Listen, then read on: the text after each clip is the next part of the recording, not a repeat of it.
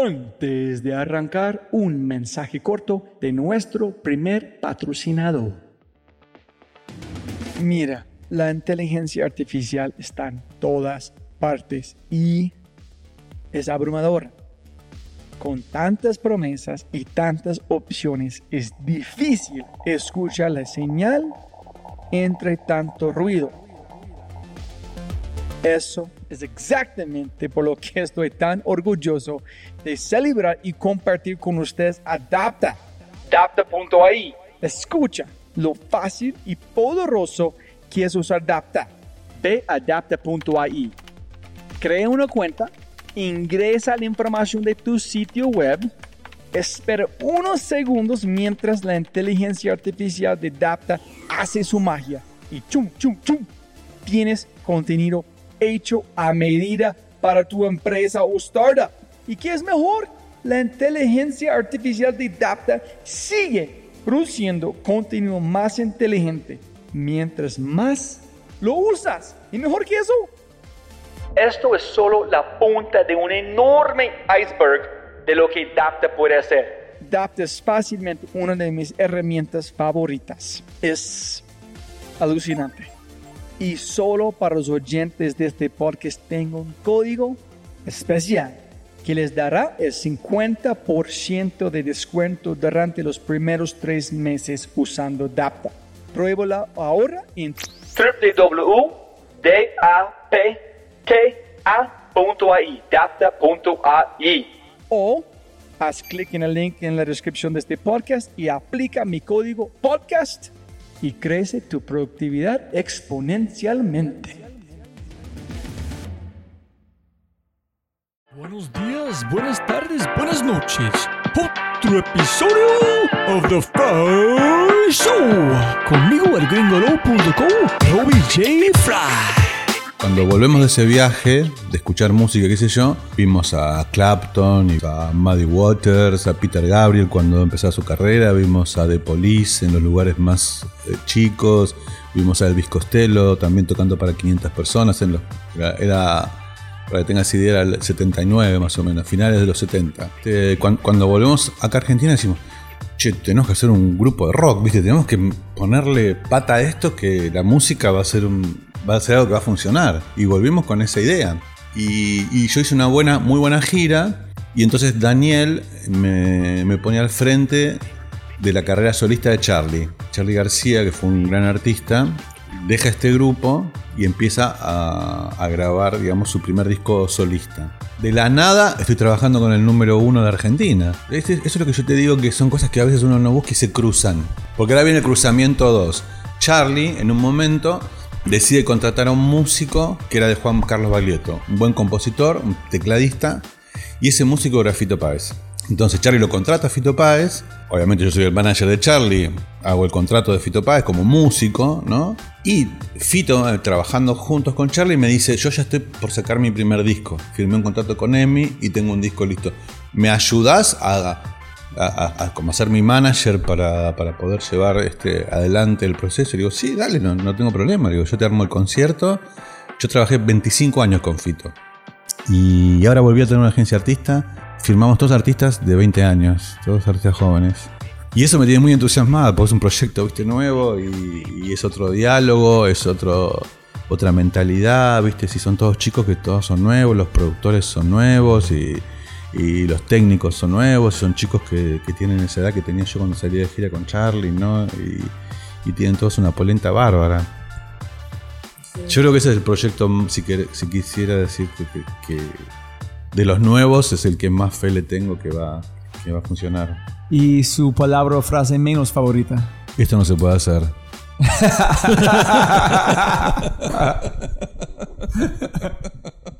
Jóvenes amigos míos, otro episodio de Fry Show.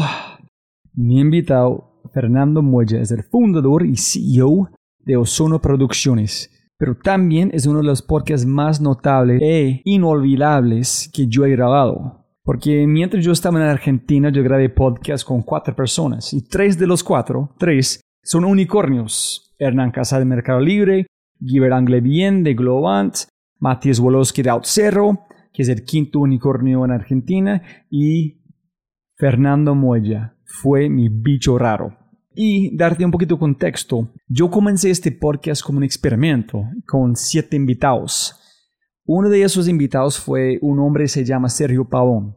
Creo que es episodio 4. Es el cofundador de Stereo Picnic aquí en Colombia. Y después de mis siete invitados, yo no tenía nadie más en el podcast. Y obviamente yo pensé que iba a morir. ¿Dónde voy a conseguir más personas? No tiene plata, cómo viajar, dónde voy a llevar este podcast. Pero como este podcast en la historia de Fernando, el universo, como a menudo lo hace, te envía un mensaje. Yo estaba en un momento de necesidad y justo llegó el mensaje. El mensaje me llevó a una conferencia donde yo encontré a mis próximos 10 invitados. En esta conferencia fueron nueve speakers y el maestro de ceremonias se llama Julio Correal. Julio es un hombre cuya historia está más cerca de la ficción que de la realidad. Es una leyenda por su historia que han hecho, es, como fantasmagórica. Y más de eso, tiene una historia animada sobre Guns N' Roses hecho por Vice. Puedes verlo en YouTube o puedes escuchar su historia obviamente en mi, en mi podcast, episodio 20 yo creo, o mejor, mejor aún, Ambos, mírale como el video también escucha el podcast. Y durante esta conferencia, yo envié un mensaje a Sergio Paón preguntándole qué pensaba sobre este man Julio Correal. Porque pensé, uy, mm, sería genial tener este man como un posible invitado. Y respondió, sin duda, el hombre es una leyenda. En aquí vamos. Durante mi gira de Endeavor, me fui a México, Perú, Chile, Uruguay, Argentina y conversé con algunas de las mentes emprendedoras más destacadas de América Latina. Y antes de cada país, investigaría a cada una de las personas de Endeavor. Me fui a su página de web, a la página de Endeavor, perfil de LinkedIn, Twitter, sitios de web y por supuesto todo lo que yo puedo encontrar sobre cada persona en Google. Luego hice una referencia cruzada con mi contacto en cada país de Endeavor y al final de este proceso tendría mi lista. Pero Fernando Moya fue muy, muy diferente, porque fue de su mundo de música, de teatro, no fue tan metido en el mundo de startups de tecnología. Entonces yo dije, mm, interesante. Entonces yo decidí enviar un mensaje a Julio Correal, porque antes de Julio Correal nunca he oído de Gustavo Cerati y antes de Fernando nunca he oído de Charlie García o Fito Páez. Entonces, ¿qué puedo decir? Soy mucho más bruto de lo que la gente piensa, ¿no? Entonces, le envié un mensaje a Julio preguntándole sobre este tipo. Oye, ¿qué tal este man Fernando Moya? Su respuesta, el hombre es una leyenda.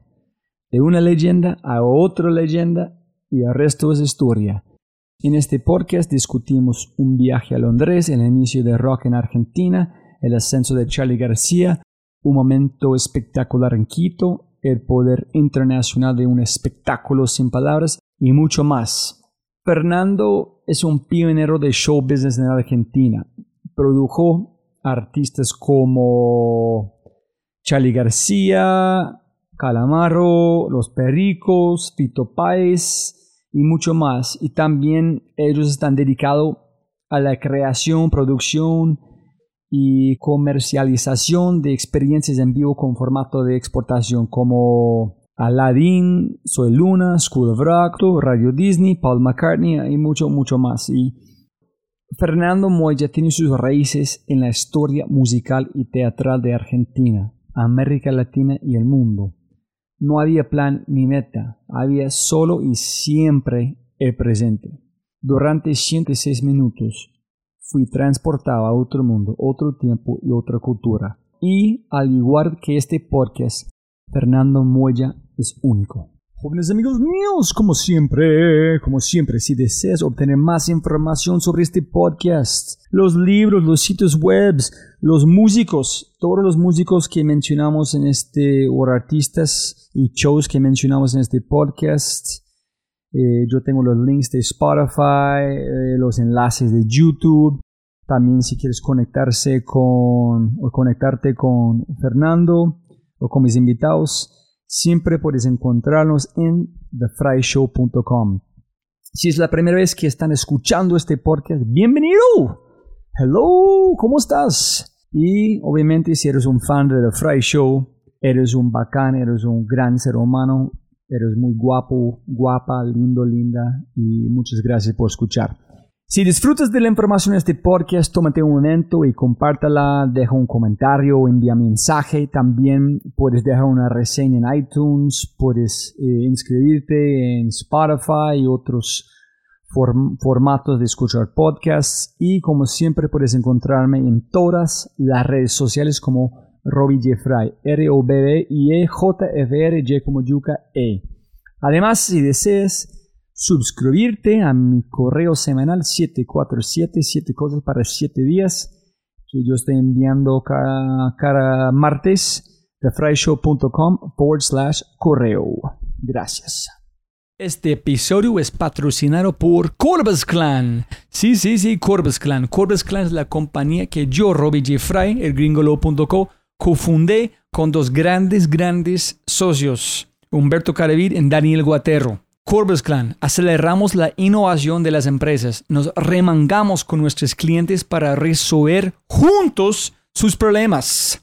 Con más de 30 años de experiencia, combinamos el mundo del emprendedor junto con el mundo de las grandes empresas para crear una nueva óptica en torno a la innovación. No hay metodología correcta ni una ruta correcta. Cada empresa, cada persona y cada problema es único y por lo tanto merece una curiosidad distinta. Construimos relaciones a largo plazo con nuestros clientes para comprender la naturaleza de sus problemas y obviamente acelerar la innovación. No tenemos respuestas, solo más preguntas. Nos encanta lo que hacemos y creemos que a ustedes también. Mándenos un mensaje Gracias. Antes de comenzar, quiero tomar un momento para agradecer a mis patrocinadores por hacer posible este podcast. Quiero tomar un momento para decir muchísimas gracias a ellos. Número uno, en concreto, en concreto es una consultora colombiana con su método propio y ese método es que conecta a las personas con la innovación y la estrategia para transformar las organizaciones. Café Matiz, desde las altas montañas antioqueñas, Café Matiz es de los cibarritas colombianos y gracias Café Matiz por los regalitos para mis invitados. Muchas gracias. Protección está obsesionados con el futuro de los colombianos y trabaja por esto. Quiere que las personas tomen decisiones hoy hoy, hoy, hoy, en función de alcanzar sus proyectos y sueños a través del ahorro. Cabeza rota, mis compañeros, mis gran compañeros desde cero. Color, sudor y gráfica. Toman cualquier proyecto y lo convierten en magia a través de diseño. Con ese dicho, arrancamos con el show, episodio 135, con el fundador y CEO o CEO de Ozono Producciones. El episodio se llama historias legendarias con el increíble, maravilloso, impecable Fernando Moya. Sonido, sonido. Aló, aló. ver, perfecto. Aló, aló. Listo. Fernando siempre puede ganar más plata, no más tiempo. Muchas gracias por su tiempo. Y para arrancar, eh, cuéntanos quién eres, qué haces. Y yo estoy muy interesado específicamente aquí en, en Argentina es un país muy raro, pero espectacular. Y Giver, su familia de otro país, inmigrantes, y Matías, inmigrantes. ¿Dónde viene su familia? Tú tienes este, ¿cómo fue su papá? Y yo, creo yo creo también vengo del mismo lado, ¿no? Eh, de inmigrantes, familia completa de inmigrantes. Mi mamá nació en Argentina, pero ya mis dos abuelos de parte de mi mamá son españoles y todos mis abuelos de parte de mi papá son españoles también y mi papá también es español. O sea que soy inmigrante directo de españoles. ¿En qué hicieron sus papás para trabajo? Papá trabajó dentro, primero dentro de fundiciones de hierro, haciendo parte de la ingeniería, de la matricería, de lo que se fundía ahí. Y un día hacían una fundición para una determinada persona de unas piezas y llegó el momento en que hacían todo para esa persona, eran escopetas deportivas, ¿no? Y decidieron empezar a hacer escopetas deportivas él con unos amigos, con permiso de esta persona que le prestó la marca y una cosa así, y ahí arrancó su, su, digamos, su carrera independiente, ¿no? Su vida independiente. Eso fue un emprendedor en un estilo otro. Fue, de, él. fue de alguna manera un emprendedor, claro. Eh, que empezó obviamente en el- con el trabajo de otro y después derivó en su, en su trabajo propio. ¿En ese piensa que tuvo un impacto para vos? A Yo ver, creo, que sí, yo creo que sí, porque ya digamos, eh, mi actitud hacia la vida fue la de, la de generar mi trabajo. Yo trabajé, yo trabajé muy poco para otros, siempre, siempre, generé mi, siempre generé mi trabajo, ¿no? Incluso en un momento yo era muy chico, bah, muy chico, tendría 18, 19 años, y mi papá me consiguió un trabajo en un lugar importante que era Duperial, una empresa inglesa, porque yo quería juntar dinero para irme a Europa. Y cuando yo ju- junté el dinero para irme a Europa y- y cumplía mi objetivo, el señor de la empresa le dije a mi papá, estaría bueno que se quede, porque el chico es muy bueno, se ha desarrollado muy bien y puede hacer una gran carrera en la empresa. Y entonces me hicieron como un tacle entre mi papá y el director de la empresa para que me quede y no me vaya. ¿Ese fue en dónde? En Argentina, Ok. en Duperial. Ah, empresa- antes que fuiste, antes de fuiste. Claro, y le dije, no, ustedes están locos, le dije. Yo tenía 18 años, le digo, yo trabajé para, para irme, no para quedarme. y bueno, y me fui. Me fui para Londres con un amigo. Pero ¿qué dijo su papá? No es un No, trabajo, yo- o su papá sabía ¿Qué que... iba a decir? Bueno, nada, yo, yo cumplí con mi objetivo. ¿Qué sé yo? Él se, se habrá quedado con esa duda si yo no, no hubiese hecho una carrera importante en esa multinacional. Pero bueno, yo me fui, que mi objetivo era irme a, a Londres a escuchar shows, a conocer música. ¿Te, te gustó música en ese momento? Sí, porque teníamos, tenía un compañero de colegio con el cual teníamos una banda, que hacíamos fiestas y esas cosas. Este, y entonces estábamos relacionados con la música de alguna manera, no éramos todavía profesionales, pero estábamos relacionados con la música. ¿Y ¿Tú estás tocando también? No, en aquella época como que acompañaba, organizaba, ayudaba a montar y a desmontar, ¿viste? Eh, Siempre me, me había agarrado del lado organizativo. Tocaba piano, pero no era bueno tocando el piano y escuchaba mucha música, pero me gustaba más, ¿viste? Decir, bueno, eh, vamos a conseguir esta cosa, vamos a ir a este lugar o vamos a inventar una fiesta para nuestros amigos y hacíamos fiestas para nuestros amigos mismos del colegio, ¿no?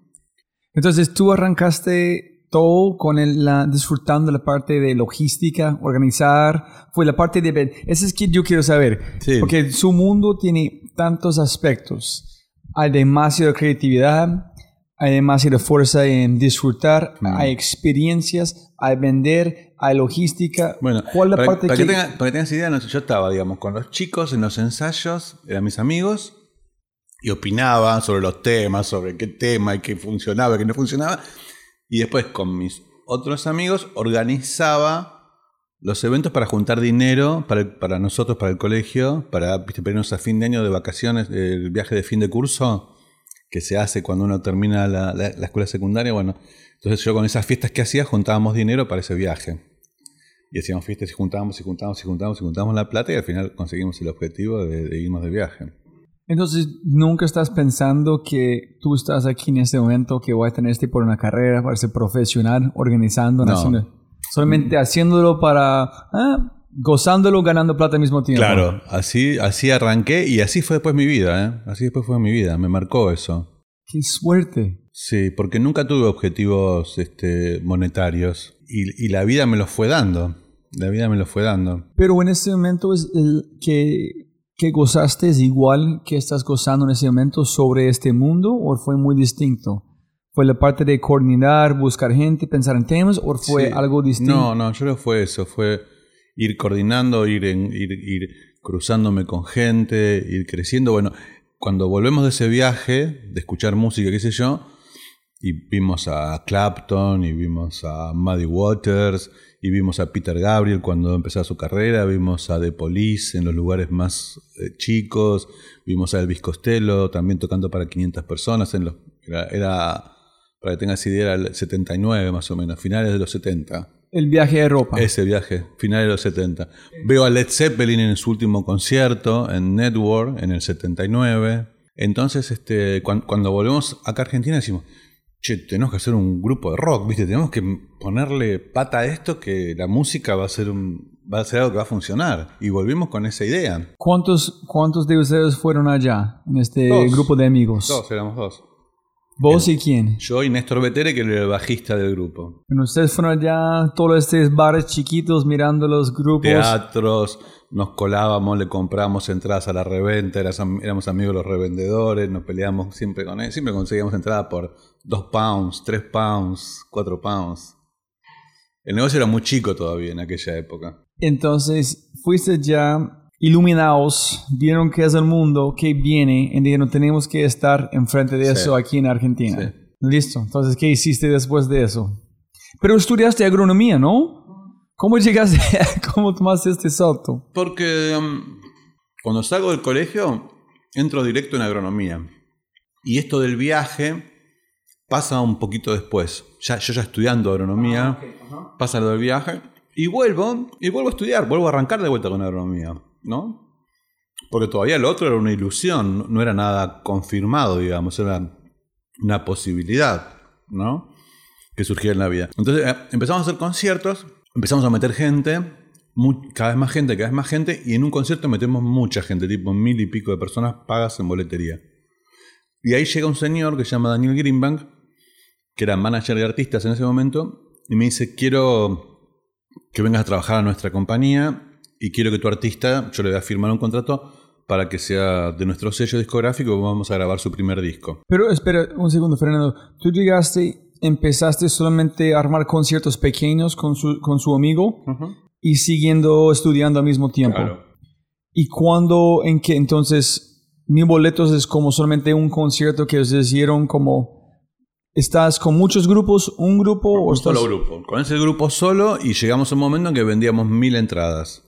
Y ahí fue cuando este señor, Daniel Greenbank, nos ve y nos firma contrato para representar al grupo y para grabarlo discográficamente. Entonces él vio que ustedes tienen un talento Claro. para como sacar gente, mover gente. Exacto. Y digo, hay un poder como estilo productor. Exactamente. ¿En cuántos años tenía en este momento? Yo, 22. ¿En qué dijiste a 21. sus, a sus padres? ¿Fue una conversación con sus padres? No, Él- dije, mira, nos encontró este señor, bla, bla, bla, bla, bla, bla. Vamos a trabajar con él y, vamos a hacer una carrera con él. Yo seguía estudiando, porque el trabajo me lo permitía, ¿no? Tenía trabajo de fin de semana con el grupo y en la semana seguía estudiando. ¿Qué pasó después? Un día este señor me lleva de gira con un grupo nuestro que fue muy importante que se llama Cerú Girán, ¿sí? Y yo hago mi primer gira importante como el tercero de la gira, era coordinador de producción, una cosa así, ¿no? Y, y yo hice una buena, muy buena gira. Y entonces Daniel me, me pone al frente de la carrera solista de Charlie. Charlie García, que fue un gran artista, deja este grupo y empieza a, a grabar, digamos, su primer disco solista, ¿no? Pero que él puso vos enfrente de este, este grupo. Dijeron, Él me tú- puso a trabajar con este grupo grande una gira y después cuando ven que funcionó en la gira me dice, bueno, ahora que Charlie va a grabar su primer disco solista yendo de la cama al living, vos acompañalo a Charlie en el estudio para que lo que él necesite, los músicos, lo que sea, ¿no? Y cuéntame, Fernando, ¿cómo en esta primera gira, qué fue su reto? ¿Qué hiciste? ¿Tú tuviste que llamar cada espacio? Claro, coordinador de producción, hora- poner horarios, marcar los horarios de montaje, eh, coordinar los hoteles, eh, esas cosas. Pero ¿cómo tuviste tanto tiempo para hacer este? Porque este no hay internet, no hay email, no hay. Es todo llamadas, confiar en gente que van a cumplir cosas. No fue... El grupo estaba armado, Cerú Girán estaba armado y andaba de- iba de gira por todos lados. No tenía problema, ya estaba armado el grupo. Yo formé parte de ese grupo que iba de gira, ¿entendés? En solamente sus...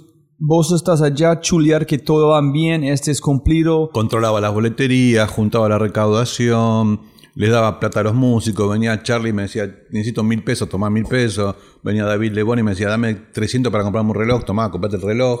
Entonces hacía las cuentas. Entonces todo muy cotidiano, Muy nada, cotidiano. nada estudiando este antes, solamente aprendiendo en tiempo real. Sí, en tiempo real, en tiempo real. Y bueno, y aparte llevando la carrera del grupo mío, que seguía trabajando, mi grupo, el inicial, Dulce 16, seguía trabajando y seguíamos llevando la carrera del grupo. Entonces llega un momento en que Charlie se presenta en vivo, empieza su gira, digamos, de Yendo de la Cama al Living.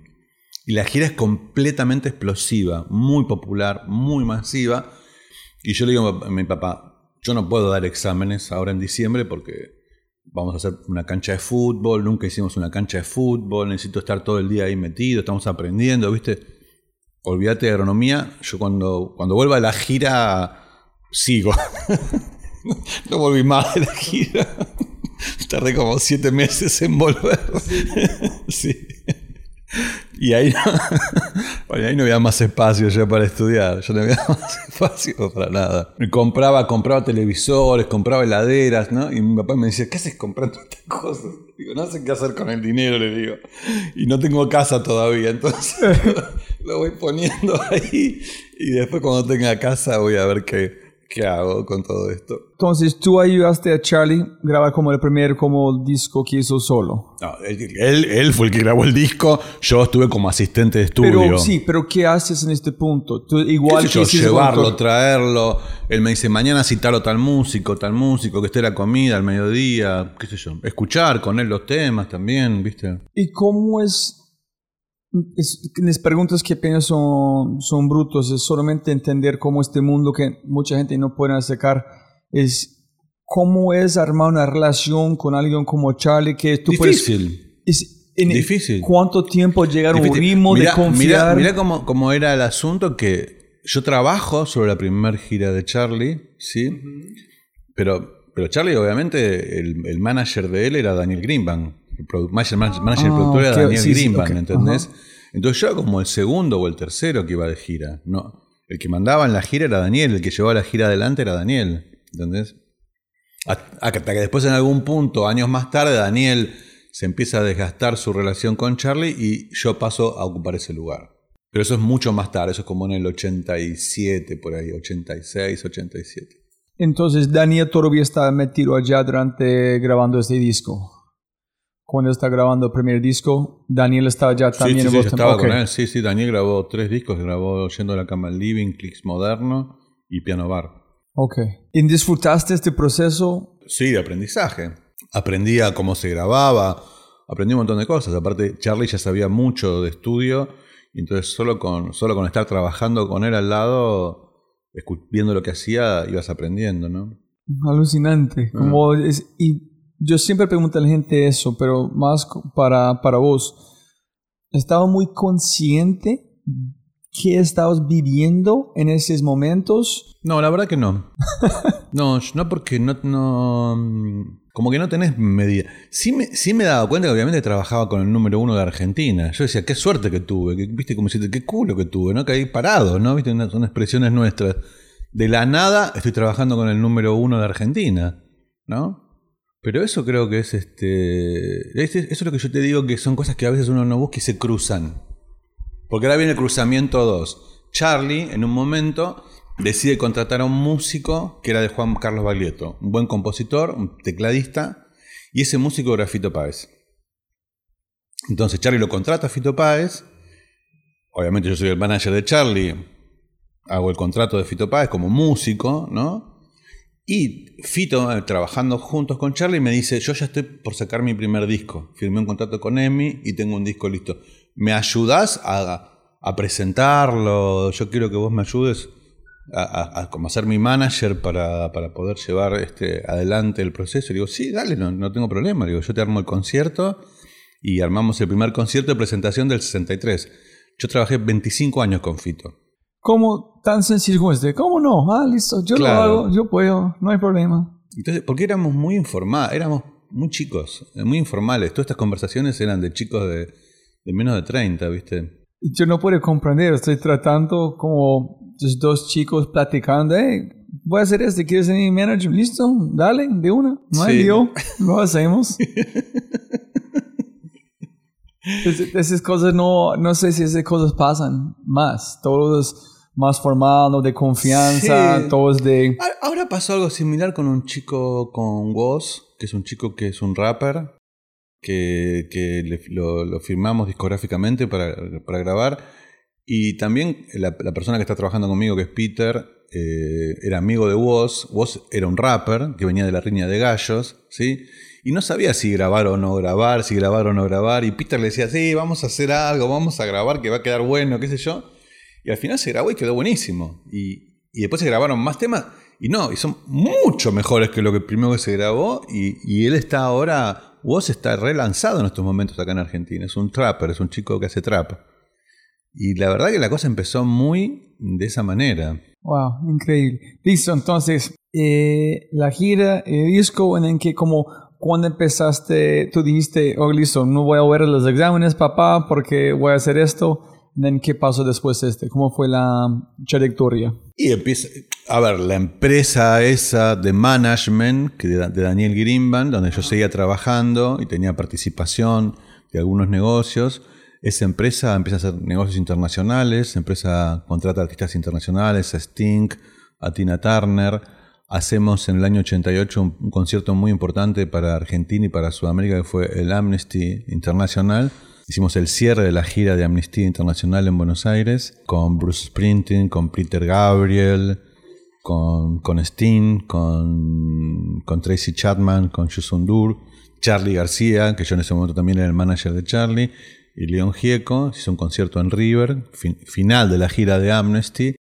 Y ahí medio que como empresa nos quedamos posicionados hacia el mundo, ¿no? O sea, empezaron a, hablar entre los managers diciéndole, mira, hay un grupo de chicos en Buenos Aires que la verdad hacen bien los conciertos. Pudimos tocar, tocamos con toda esta infraestructura, bla, bla, bla, bla, bla. Y empezaron los 90, y acá hubo una situación económica media cómoda, de un uno a uno y qué sé yo, y entonces eso nos permitió traer a todos los artistas que te puedes imaginar. Madonna, Paul McCartney, Phil Collins, Guns N' Roses, Aerosmith, B-52, Nirvana. Bueno, todos los 90 los recorrimos este, haciendo todos los conciertos que te puedas imaginar. Todos los conciertos que te puedas imaginar. Y yo llevaba en paralelo mi carrera como manager de Fito. ¿no? Cuando por X motivo, porque estaba de gira, no podía trabajar en la empresa, bueno, me iba de gira, hacía lo que tenía que hacer y, y volvía. Pero la, Fernando, Estás hablando de todos esos grupos, gracias a la economía aquí en Buenos Aires, en todo en este espacio, permitió a ustedes traer esos grupos grandes. Se miran, tenemos infraestructura, tenemos la plata, podemos hacerlo, los vuelos, todo ese tipo de cosas. Y, y como tú o vos contactaste cada manager de este banda, dice, oye, queremos que tú, como tú vienen por aquí, ¿cómo fue el proceso?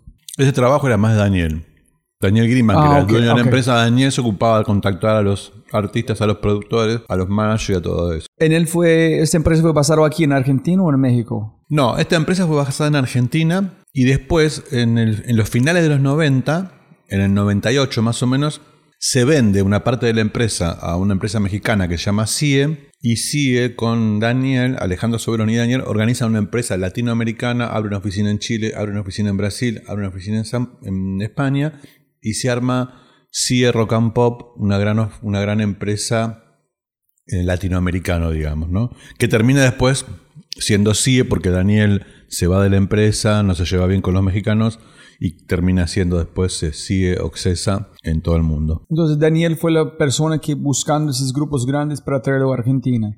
En tú manejando la producción aquí cuando ellos van a tocar. Yo estaba eh, cuando estaba estudiando sobre vos hay un parte que tú dijiste, ¿cómo separaste de esta empresa y arrancaste la empresa donde estamos en este momento? ¿O fue otra empresa antes? No, cuando se vende a los mexicanos, Daniel se, empieza a pelear con ellos, ¿no? Él persona, él persona, por las cuestiones de los porcentajes, ¿viste? De, cómo la empresa crecía, perdía porcentaje, invertía dinero, bueno, todo ese tipo de situaciones que se dan en las empresas cuando ya están en un nivel muy alto de inversión de dinero, ¿no? Y eh, nosotros nos quedamos adentro de la empresa, pero estábamos en una situación muy incómoda porque éramos como, eh, éramos como el grupo de, como confidencial de Daniel, digamos, ¿no? Éramos, éramos su grupo más allegado. Y al irse él de la empresa, que era como el líder de nuestra empresa, quedamos un poco huérfanos ahí y en medio de una pelea entre mexicanos y él. Y dijimos, bueno, nos vamos de acá, no, nos vamos, ¿entendés? no estábamos cómodos. Y nos fuimos y armamos una propia empresa. ¿Cuántas personas? En principio me fui yo solo. ¿Cuántos años tenía? Yo me fui. 40 tenía en ese momento. Sí, ese es interesante. 40. Entonces yo dije, qué bueno, qué interesante. Con 40 años empiezo de nuevo, no tengo nada, ¿no? Y empiezo otra vez de cero. Y empecé, de vuelta. ¿Tú tuviste acciones en esta empresa con Daniel? En la anterior sí, en la anterior sí, tenía yo terminé vendiendo y licuando mis cosas, digamos, ¿no? Pero no preocupaste de cuánto vas a ganar como Daniel está peleando no, por No, No, no, porque era mucho más chica mi participación. No, no, no, no yo no, no, no, no, tuve esa, no tuve esa situación. Y a su vez, como siempre, yo, digamos, empecé de cero. Empecé, pero ya, digamos, con la carrera de Fito lanzada. Empecé a armar unos programas de televisión con Jorge Lanata. Me fui por otros lados, me fui por otros, me fui por otros caminos, ¿no? Yo tengo una pregunta desde Julio Correal que dijo tengo que preguntarte sobre algo, entonces voy a tocar este audio. Tú me avisas. Como, si este fue antes con Ozono o después. Sí, sí, leyenda, sobre todo que él llevaba a Charlie García.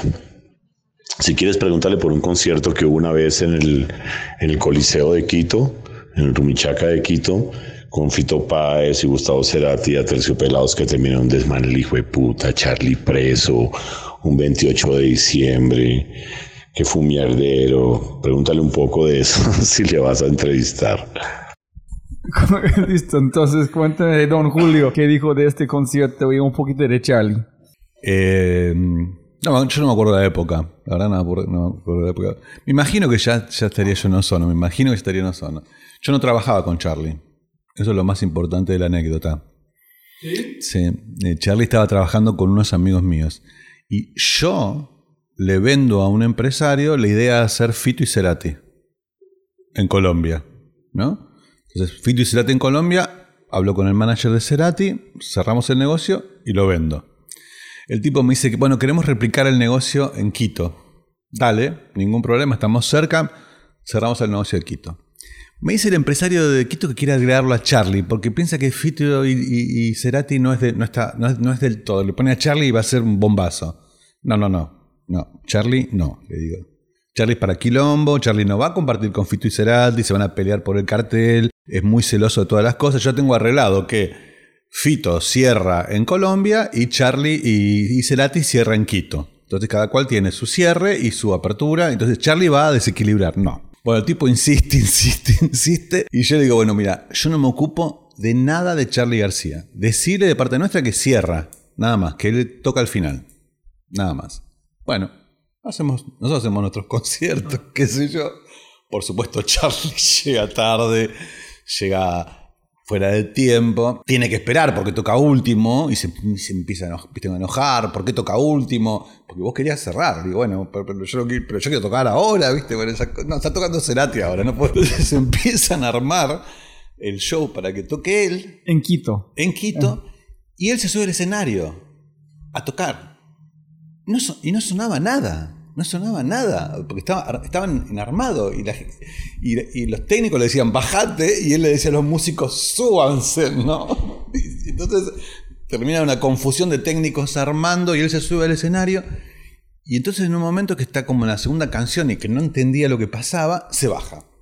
Se baja al escenario, ¿no? Charlie. Charlie. Esto es una mierda. ¿Para qué carajo vine? No suena nada. Me voy, no voy a tocar, qué sé yo por favor, danos 10 minutos, déjanos armar, qué sé yo, qué sé cuánto, bueno. Entonces todo el público está allá. El público está allá. Entonces terminamos de armar. ¿Qué está diciendo la audiencia? terminamos, de, terminamos de armar todo, la gente ya empieza. Y él, no, ahora no subo. No, ahora no subo, ahora no subo, ¿no? Y entonces empiezan a romper todo. Empiezan a romper las cosas, la gente puteando, puteando, puteando, ¿no? Entonces él dice, ah, bueno, entonces ahora subo. y sube al escenario, ¿no? Y ya quedaban mil, ponele, de los diez mil que había, quedaban mil, mil quinientos. Y los tipos tirándole cosas a él y él cantando, y él cantando y arengando con la gente. Y yo veo ese, desmadre y, le digo a un amigo, digo, prepárame la combi, digo, prepárame la combi porque voy, lo bajo del escenario y nos vamos a la mierda, ¿no? Entonces me subo al escenario, lo agarro, lo bajo del escenario y le digo a los músicos, vénganse conmigo y nos vamos, ¿no? Entonces nos bajamos todos, nos subo una combi y salimos del estadio. Y cuando llegamos afuera había cuatro patrulleros de la policía esperándonos y no nos dejaron salir. por disturbios, ¿viste? Por, por problemas y con toda esta cosa. Y yo involucrado. Entonces, quilombo, yo no tenía nada que ver porque yo estaba involucrado en ese quilombo por, esa cosa de llevar la cosa adelante, ¿no? Bueno, la cuestión que nos hacen bajar a todos de la combi y se lo llevan preso a Charlie. Digo, ¿cómo se lo llevan preso a Charlie? ¿Vamos nosotros? No, ustedes no pueden venir. No, vamos a la comisaría nosotros. No, ustedes no pueden venir. Va solamente Charlie preso. Bueno, vaya a buscarlo a, a, la comisaría no sé cuánto, me dicen, qué sé yo, ¿no? Entonces, bueno, salimos del concierto, ellos se llevan a Charlie, la policía se lleva a Charlie, ¿no? Y yo me voy al hotel, ¿viste? Busco la embajadora, abogado, pero eso ya, era ponerle las 2 de la mañana de un sábado, una cosa así, ¿entendés? Era muy tarde. Entonces, despertando a la gente para poder ir a la policía con ellos, para poder tener apoyo, tipo como que a las 5 de la mañana, 6, consigo el apoyo para ir a la comisaría a buscarlo a Charlie, ¿no? Y teníamos que irnos para Colombia, porque teníamos el show en Colombia. ¿No? Este fue antes. Claro, este fue antes. Entonces teníamos el show en Colombia. Entonces yo le digo a todo el mundo, bueno, preparen las cosas y váyanse a las 8 o 9 de la mañana, váyanse para Colombia, ¿viste? Y váyanse para Colombia. Y los músicos de Charlie, qué sé yo, mandados a la mierda, que se vayan a Argentina, no sé, sacarlos de acá, ¿viste? No, no, los dejes, porque ¿quién va a pagar el hotel de los tipos, los técnicos y todo lo demás? Digo, dejame un técnico nada más que es el state manager de él, que se quede conmigo, ¿no? Entonces, me voy a, me voy a, con, con el abogado y con lo de la embajada a buscarlo a la comisaría. Y llego a la comisaría y sale un patrullero con una custodia, unas motos, ¿no? Y le digo, vengo, vengo a buscarlo a Charlie García. Y dice, ve, ahí se están yendo para, para la cárcel. ¿Cómo se están yendo para la cárcel? Le digo yo. Sí, se están yendo para la cárcel. Bueno, nos subimos a un auto con el abogado y con la embajadora y nos fuimos para la cárcel, ¿no? Y entonces baja como con ocho policías, en el medio de los ocho policías. Está todo, viste, es así, cremado.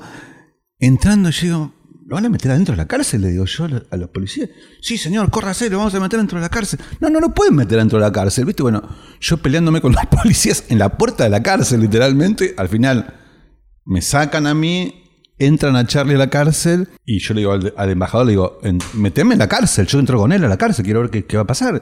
Y el embajador pela así credenciales que yo y entramos a la cárcel con ustedes dos.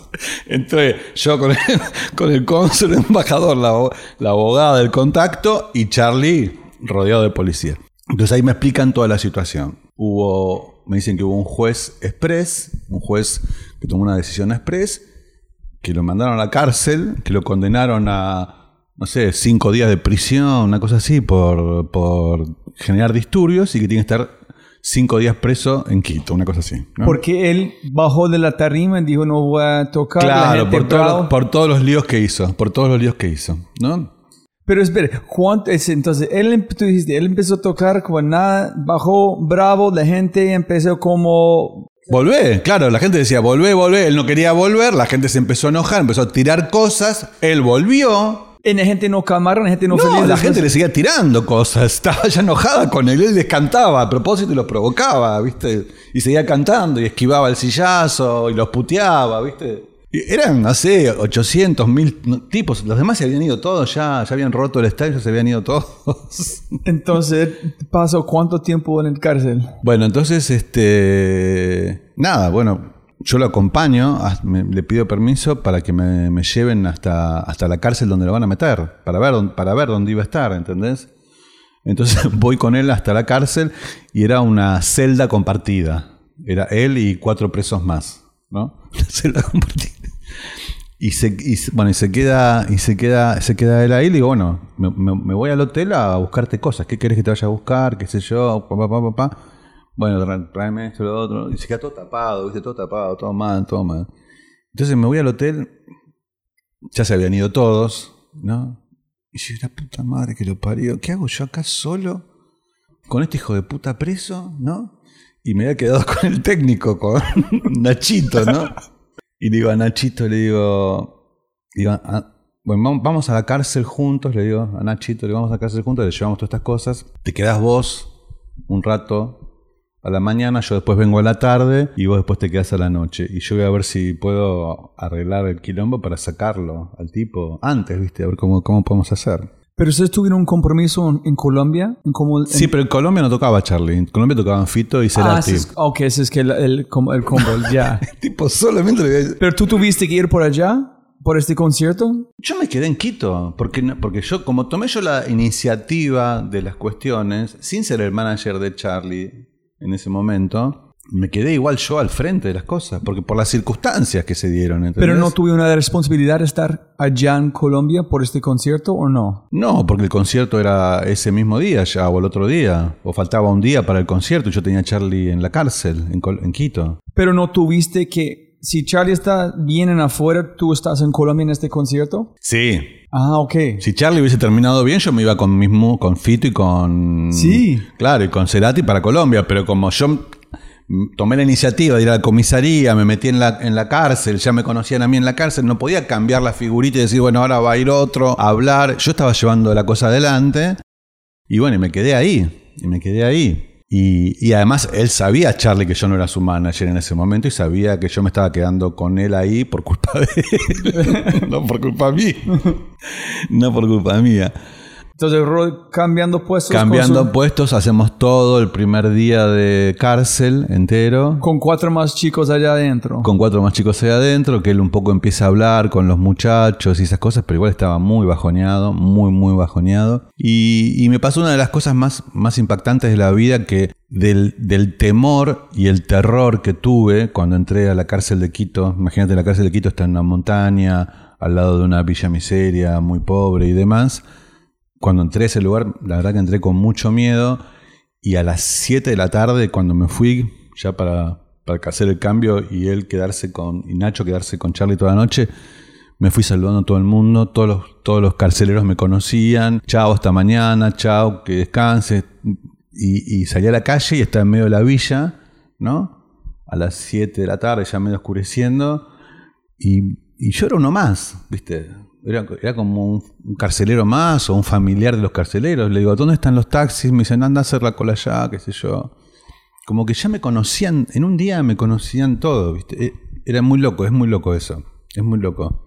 Pero conocían afuera y adentro. Y sí, sí, ya había ido, había ido como y entrado cuatro veces. Entre una cosa y la otra había ido y vuelto. Toda la palabra pasando que Claro. Charlie están aquí. Claro, que entramos, que llevamos las cosas, que después salimos, que después el relevo, pues, vas entrando y viniendo y ya la, la tercera vez que entras y salís ya conoces a todo el mundo, ya todo el mundo te saluda. La primera vez explicás quién son, la segunda explicás quién son, la tercera, hola, ¿qué tal? ¿Cómo le va?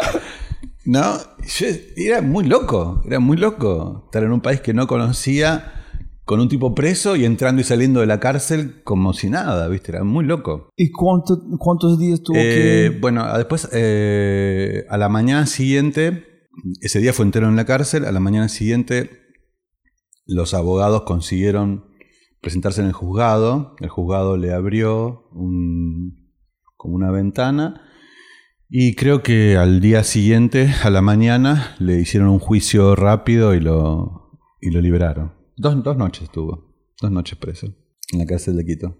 Este, ¿qué, Listo, cuéntame de un nivel 1 a 10. 10 es 100% una locura. Sí. 1 es muy normal. Eso Hasta es una que locura. Eso, Este es un 10. Esto es un 10. Esto es un 10.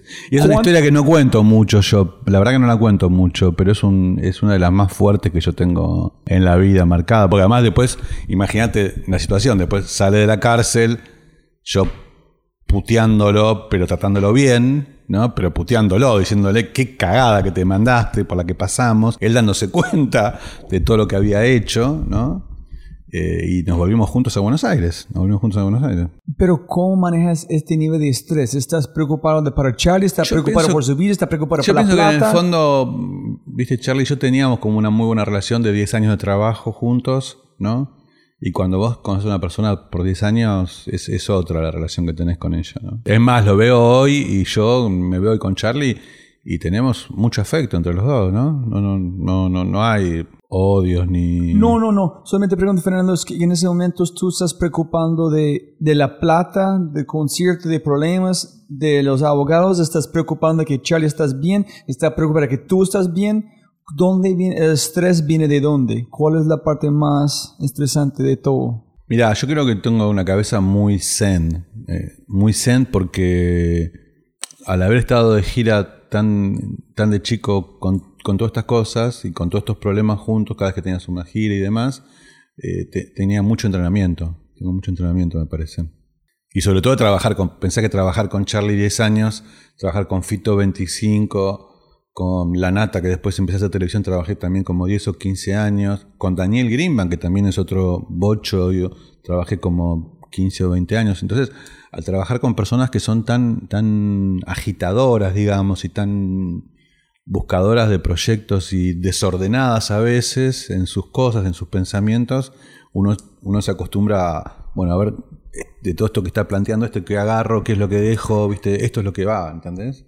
Siempre tenés que aterrizar vos las cosas en el caso.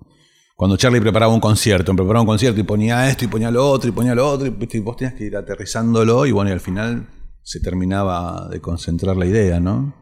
No sé, es como una montaña rusa demasiado bipolar en un sentido, pero yo siempre lo hablo con mis amigos como es una montaña rusa donde no es chévere, tú piensas que vas a morir en un segundo, like, oh, llorando, vomitando, después, eso está muy chévere, en el próximo momento no es, no es nada agradable, es cómo manejas este, este como cosas tan extremas. Así es mi vida, yo creo que, yo creo que así es mi vida, yo creo que así es mi vida, así es mi vida. Y, y después en un momento cuando tuve, cuando tuve la, la, la oportunidad de hacerlo, me compré una, una chacra y entonces este, me iba a la chacra desde el viernes hasta el lunes a escuchar los pajaritos. Y entonces ah. eso me... en el fin de semana eh, me, cambiaba, me cambiaba el mundo, me cambiaba la forma, la forma de ver las cosas, porque mm, esto es importante. Cuando, cuando, cuando se aumentan las distancias de comunicación, ¿no? Yo para salir de mi casa tenía unos 20 kilómetros hasta el principal pueblo, 14 kilómetros hasta un lugar donde había buenas verdurerías y esas cosas, 22 kilómetros hasta un lugar donde estaba la municipalidad y hacía los trámites de mi casa y qué sé yo. Entonces, vos no puedes hacer muchas cosas, porque no te alcanza, no te alcanza la mañana, vos haces una y dos, y se terminó el día, porque los kilómetros que hay en el medio entonces te obliga a no, no puedes hacer una reunión, otra reunión, otra reunión, otra reunión. Viste que vos a veces haces acá, ¿no? Y eso me hizo bien a mí, porque eso ya llevo 25 años ahí y, y, te hace cambiar, te obliga, te obliga a cambiar el ritmo. Vos no puedes mantener el ritmo, no puedes, el teléfono no anda, no hay señal. ¿Entendés?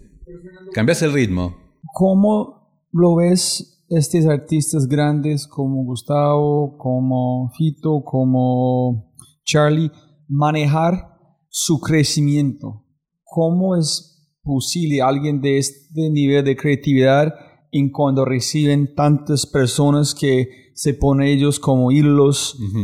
¿Cómo es la forma que he visto unos que pueden manejarlo, otros no? ¿Cómo es eso? Porque a veces se puede manejar, a veces no se puede manejar. Hay momentos de mayor explosión, por ejemplo, eh, los momentos de Charlie de los primeros tres discos, Yendo a la cama al living, Piano Bar y Click Moderno, fueron de mucha explosión, ¿no?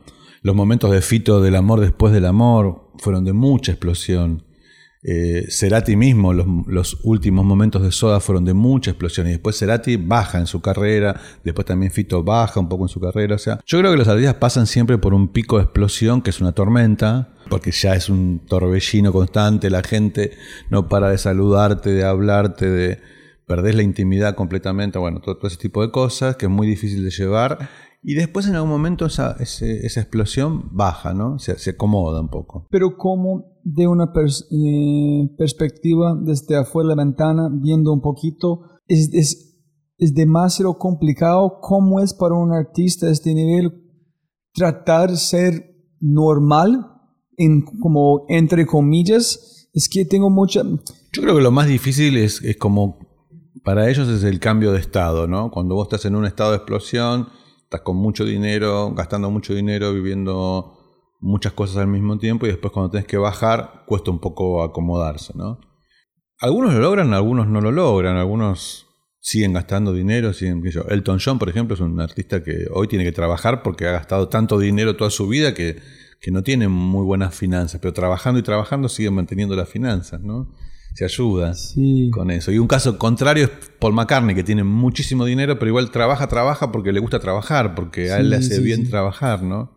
Y está feliz trabajando. Entonces hay una mezcla ahí de las dos cosas. ¿Para qué trabaja Paul McCartney? Y trabaja para no estar en la casa mirando televisión, porque si no, ¿qué haría Paul McCartney? Estaría en la casa mirando televisión o leyendo libros.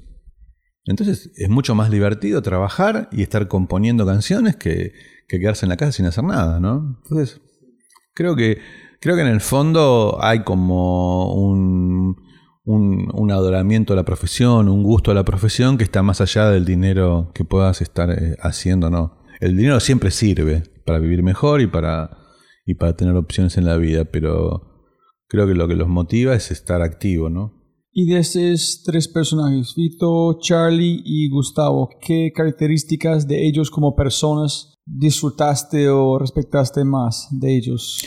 Mira, yo creo que tienen varias en común, ¿no? Primero son, los tres son, son compositores y autores de sus propias letras, ¿no? Que no es fácil eso, ser, viste, el compositor musical y el compositor de las letras también. En su inspiración para sus letras vienen de, leer, de cómo caminar, de platicar, de... Exacto. Charlie, Charlie es un gran letrista, Fito también. Eh, a Gustavo le costaba un poco más la letra que la música. Gustavo era mucho más músico que letrista, ¿sí? Yo creo que la diferencia quizás más importante estaba ahí. A Fito la letra les, le, salía muy fácil. Fito tenía mucha letra, mucha letra. Hay una conexión muy distinta cuando la letra viene de la misma persona, cuando está cantando una cosa emocional que sale. Yo creo que sí, y, muchas veces refleja historias, historias de ellos. Uno conociendo la intimidad sabe de dónde viene la letra, sabe de dónde viene la canción, o a raíz de qué, ¿no? O a raíz de qué. Entonces, eh, eh, la producción o, la, como la empresa se llama Ozono, en, este fue cuando tenía 40 años, de como, al, como lanzar al abismo, a ver qué pasa. ¿En qué hiciste? ¿Cómo fue la idea? Bueno, ah, la, empresa arranca y empezamos con, bueno, con, con, con shows de Fito. Em, ahí pasó algo bastante significativo. Firmamos a Natalia Oreiro, una chica de una actriz de televisión ¿no? y de cine. Y, y también, bueno, que grababa discos, ¿no? Pero tuviste que cazar talento porque arrancaste desde cero. Me ofrecieron, me ofrecieron, la compañía discográfica me llamó, me ofreció manejar la carrera de Natalia, que estaba sacando un disco, un disco nuevo de ella. Eh, y dijimos que sí, no, no teníamos ningún problema. ¿Cómo no? claro, ¿cómo no? Y además, Natalia, sus novelas, sus novelas se veían muchísimo en el Medio Oriente, ¿sí? Israel, países de la, de la cortina de hierro y demás, y en zonas eh, exóticas, en, en Filipinas, en, en, Bora Bora, en, ¿cómo se llama ahí? Eh, con la Polinesia, ¿no? Entonces Ozono empezó a vender shows en lugares que nunca había vendido antes. Vendimos shows en Rusia, en Rumania, en Bulgaria, en Filipinas, fuimos a Bora Bora, ¿no? Fuimos a Tahití, ¿no? Entonces dijimos, qué loco, ¿no? O sea, nosotros que siempre hemos vendido shows en Argentina, en Chile, en Perú, en Colombia, en México, en España, ahora estamos vendiendo shows en lugares exóticos, ¿no? Para nosotros, ¿no? ¿Y a qué se debía? Que el artista era un artista de televisión. Y entonces que viajaba por otras plataformas. Y ahí se nos prendió un poco una lamparita diciendo, ojo, que si encontramos cosas que funcionen por otras plataformas, vamos a poder vender shows en otros lugares del mundo. Dos años más tarde nos vino a ver Dickie James, que es el director artístico de De La Guarda, ¿no? Y nos dice que De La Guarda, nosotros también sabíamos que De La Guarda había trabajado en Londres, en Nueva York, había trabajado en algunos países de Asia, había trabajado bastante y, él estaba con un nuevo proyecto llamado Fuerza Bruta y que eh, su socio no quería, no quería llevarlo adelante. Entonces necesitaba un socio capitalista para que lo ayudara con la inversión y qué sé yo, qué sé cuánto, ¿no? Bueno, nos metimos con Dickie, nos metimos con Dickie, empezamos a armar Fuerza Bruta pero, ¿dónde viene Fuerza Bruta?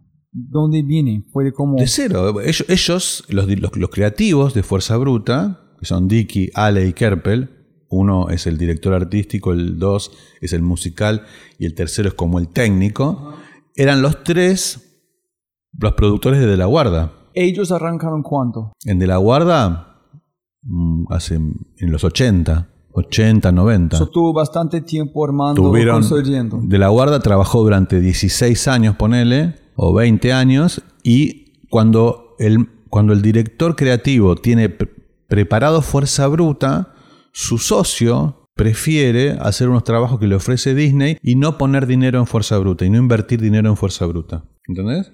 Entonces él se separa del socio y nosotros ocupamos el lugar del socio.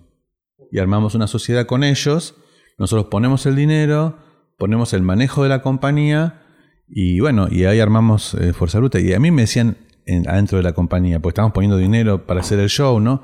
¿A dónde vamos a ir con esto, no? Pero cuéntale a la gente cuál es, qué es Fuerza Bruta. Fuerza Bruta es una compañía de teatro, mm, de teatro, eh, de teatro, te diría yo, callejero, teatro de pie, porque no hay gente sentada en las butacas, y no tiene texto, es con música, Solamente tocando. solamente Como música. estilo Cirque du Soleil, pero la gente parada. Sí, distinto, gente parada, pero solo con, solo con música. y cuando Solo tú música. invertiste plata, ¿fue ya montado a este nivel? No, no, lo fuimos construyendo, no estaba, no estaba montado. Lo fuimos construyendo, de cero, lo fuimos construyendo. Desde cero. Claro, estaba desde cero. So, todo este show, ustedes desde cero. poniendo dinero, poniendo dinero y construyéndolo, y construyéndolo. Incluso lo estrenamos y el show se fue, se fue modificando, etcétera, etcétera.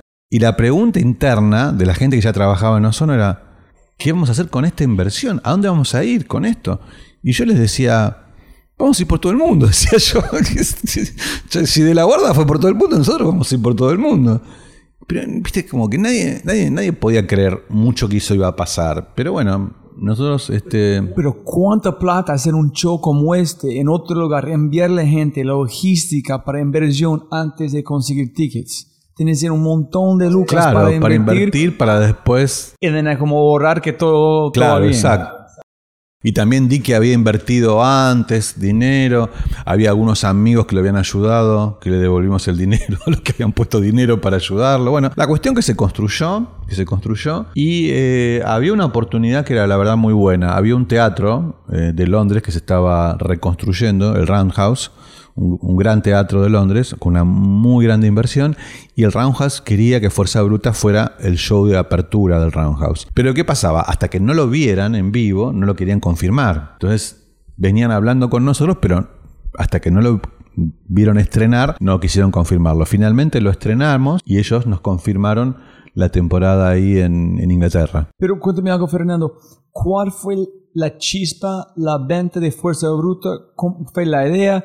¿Cómo encontraste, cómo convenciste a alguien de invertir la plata en algo que no fue real en un sentido, pero fue real en la idea? Sí, eh, nosotros lo- no- nos parecía, la verdad que nos parecía raro buscar dinero para que alguien invirtiera en Fuerza Bruta porque no teníamos ni cómo explicar qué era Fuerza Bruta. Porque cuando yo me junté con Dicky, Dicky me dijo, vamos a tener una máquina de correr acá y acá arriba va a aparecer una piscina. Y le digo, pero no tenés nada. No, no tengo nada. Bueno, pero ¿y cómo va a ser? No, bueno, la piscina la va a hacer Ale con los motores, ¿viste? O sea, la charla fue muy, muy sui generis, muy sui generis.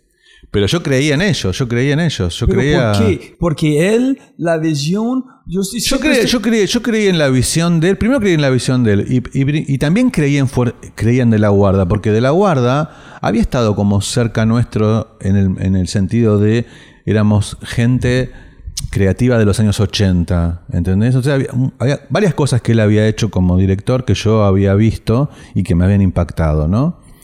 Y después, cuando yo tengo esta idea de, de- de pensar en algo que pueda girar en el mundo, y ya de la guarda había girado en el mundo, yo imaginaba que había un camino ya en el mundo eh, desarrollado de eso. ¿sí? Lo que no imaginaba, y fue buenísimo, que no lo imaginé y que nos sirvió muchísimo, es que las redes sociales iban a aparecer. Iban a aparecer con un impacto que yo no lo tuve, no lo tenía en cuenta en mi plan anterior. Ah. Porque yo hago el show en el 2004, ¿no?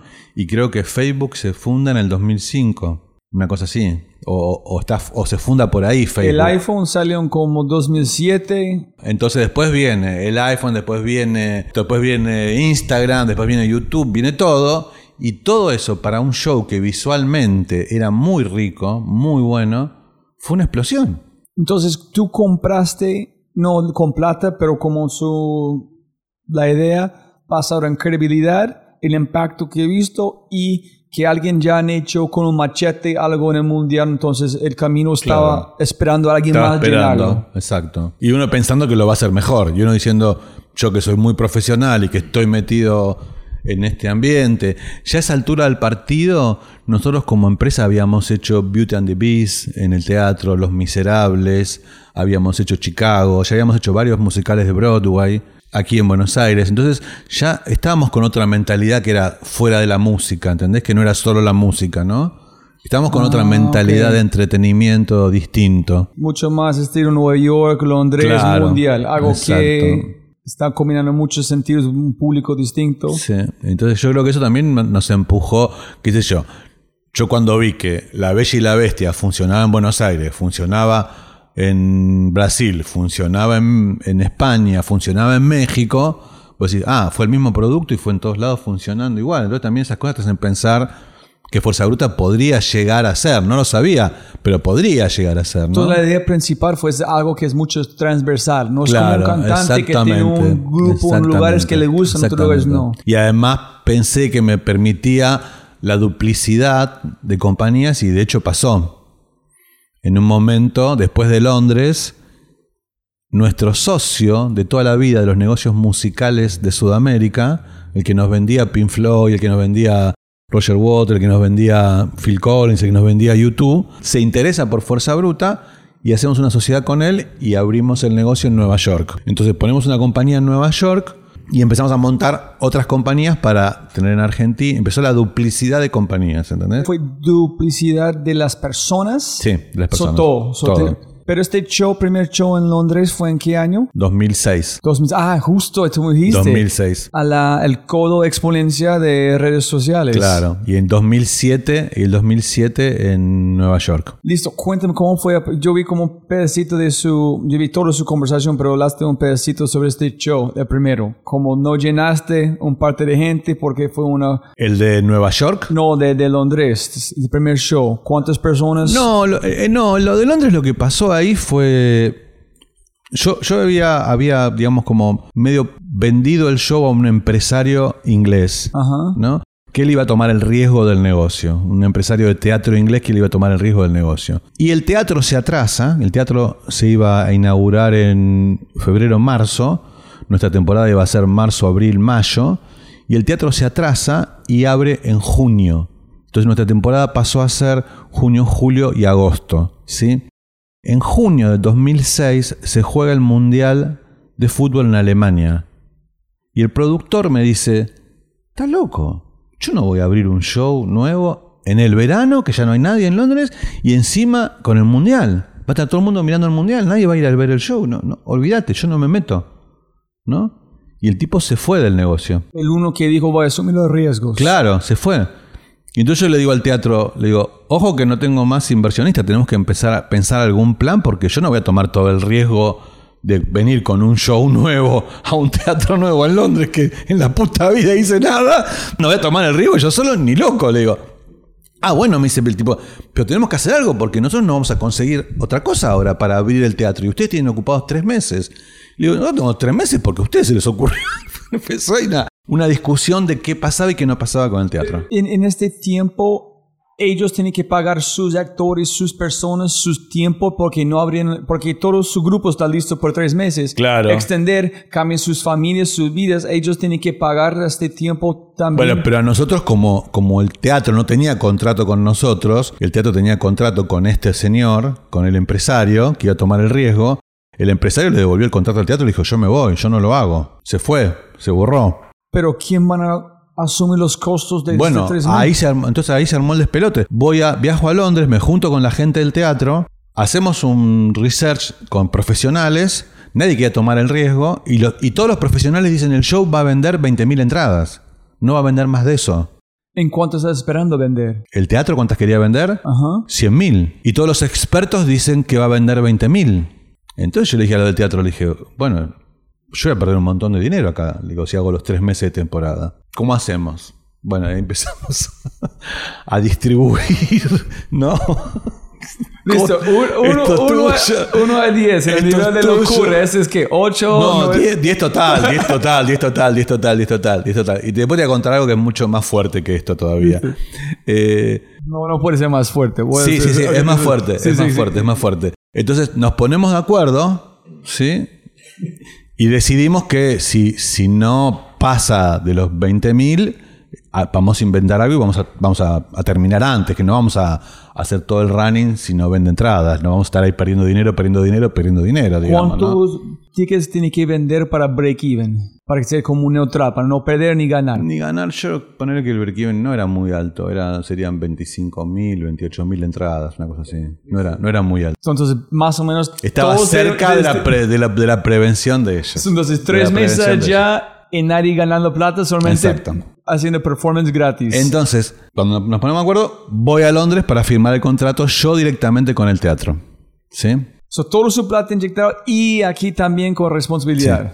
Le digo al teatro, poneme un hotel cerca del teatro, porque no quiero estar en el centro de Londres. Total, voy, firmo con ustedes, estoy un día y me vuelvo. ¿Sí?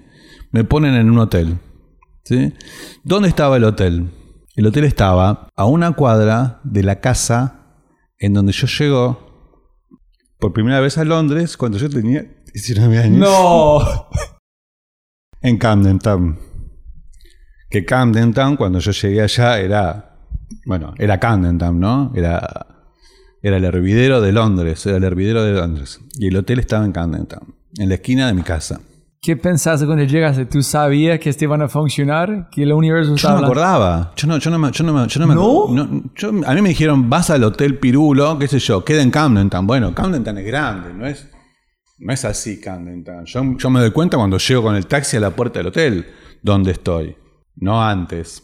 ¿Entendés? Pero cuando tú llegaste, ¿tuviste la ¿La casa? con- esquina? Claro, Sí. sí, todo. Pero en ese momento tú sabías que el universo está hablando, este van a funcionar, vale la pena que está aquí, o tú solamente fue a una coincidencia muy No, linda? me puse a llorar, ¿qué co- me puse a llorar. ¿Qué- A la mañana cuando salí para el teatro, iba llorando por la calle. Muy fuerte, no podía creer. No podía creer. Y ahí firmé mi, mi primer contrato de productor, si querés, internacional, o productor en Londres, que nunca había sido. Entonces, básicamente fue su sangre en este contrato. Si no funciona, vende 18 mil, vende 20 mil, todos van a perder. En Ozono van a desaparecer del mapa. En todo el mundo bravo con Fernando. Exacto. Y el show salió a la venta en enero del 2006. Desde enero hasta junio, que era el estreno, el 6 de junio era el estreno, vendió 20.000 entradas. Y el día que el show estrenó, empezó a subir la curva de ventas, ¿sí?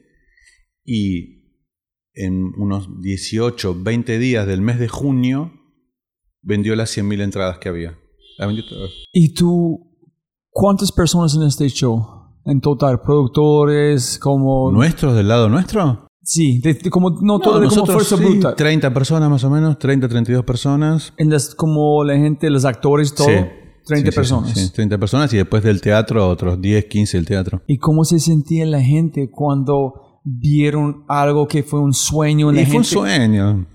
Estaban todos muy, muy, viste, como muy enloquecidos, muy... Como fantasmagóricas, casi Sí. no puedes escribir, es como fuera de, es fuera de la había margen de la imaginación. chicos, había algunos chicos que habían trabajado en De La Guarda, que estaban trabajando también ahí, que, que bueno, viste, claro, no lo puedes creer, no lo puedes creer cuando pasa. Desde allá empezaste a ver con listo, Singapur, Tailandia, boom, boom, boom, boom. Bueno, a- ahí a esos shows vino nuestro socio, él viene de gira con los Rolling Stones, estaba haciendo la gira de Rolling Stones, los Rolling Stones pasan por, por Londres, él viene eh, ese fin de semana al show, lo ve con la hija, porque la hija le gustaba de la guarda, y entonces deciden ser los socios nuestros para, para abrir el show en Nueva York y para explotar el show en el, en el mundo, digamos, ¿no?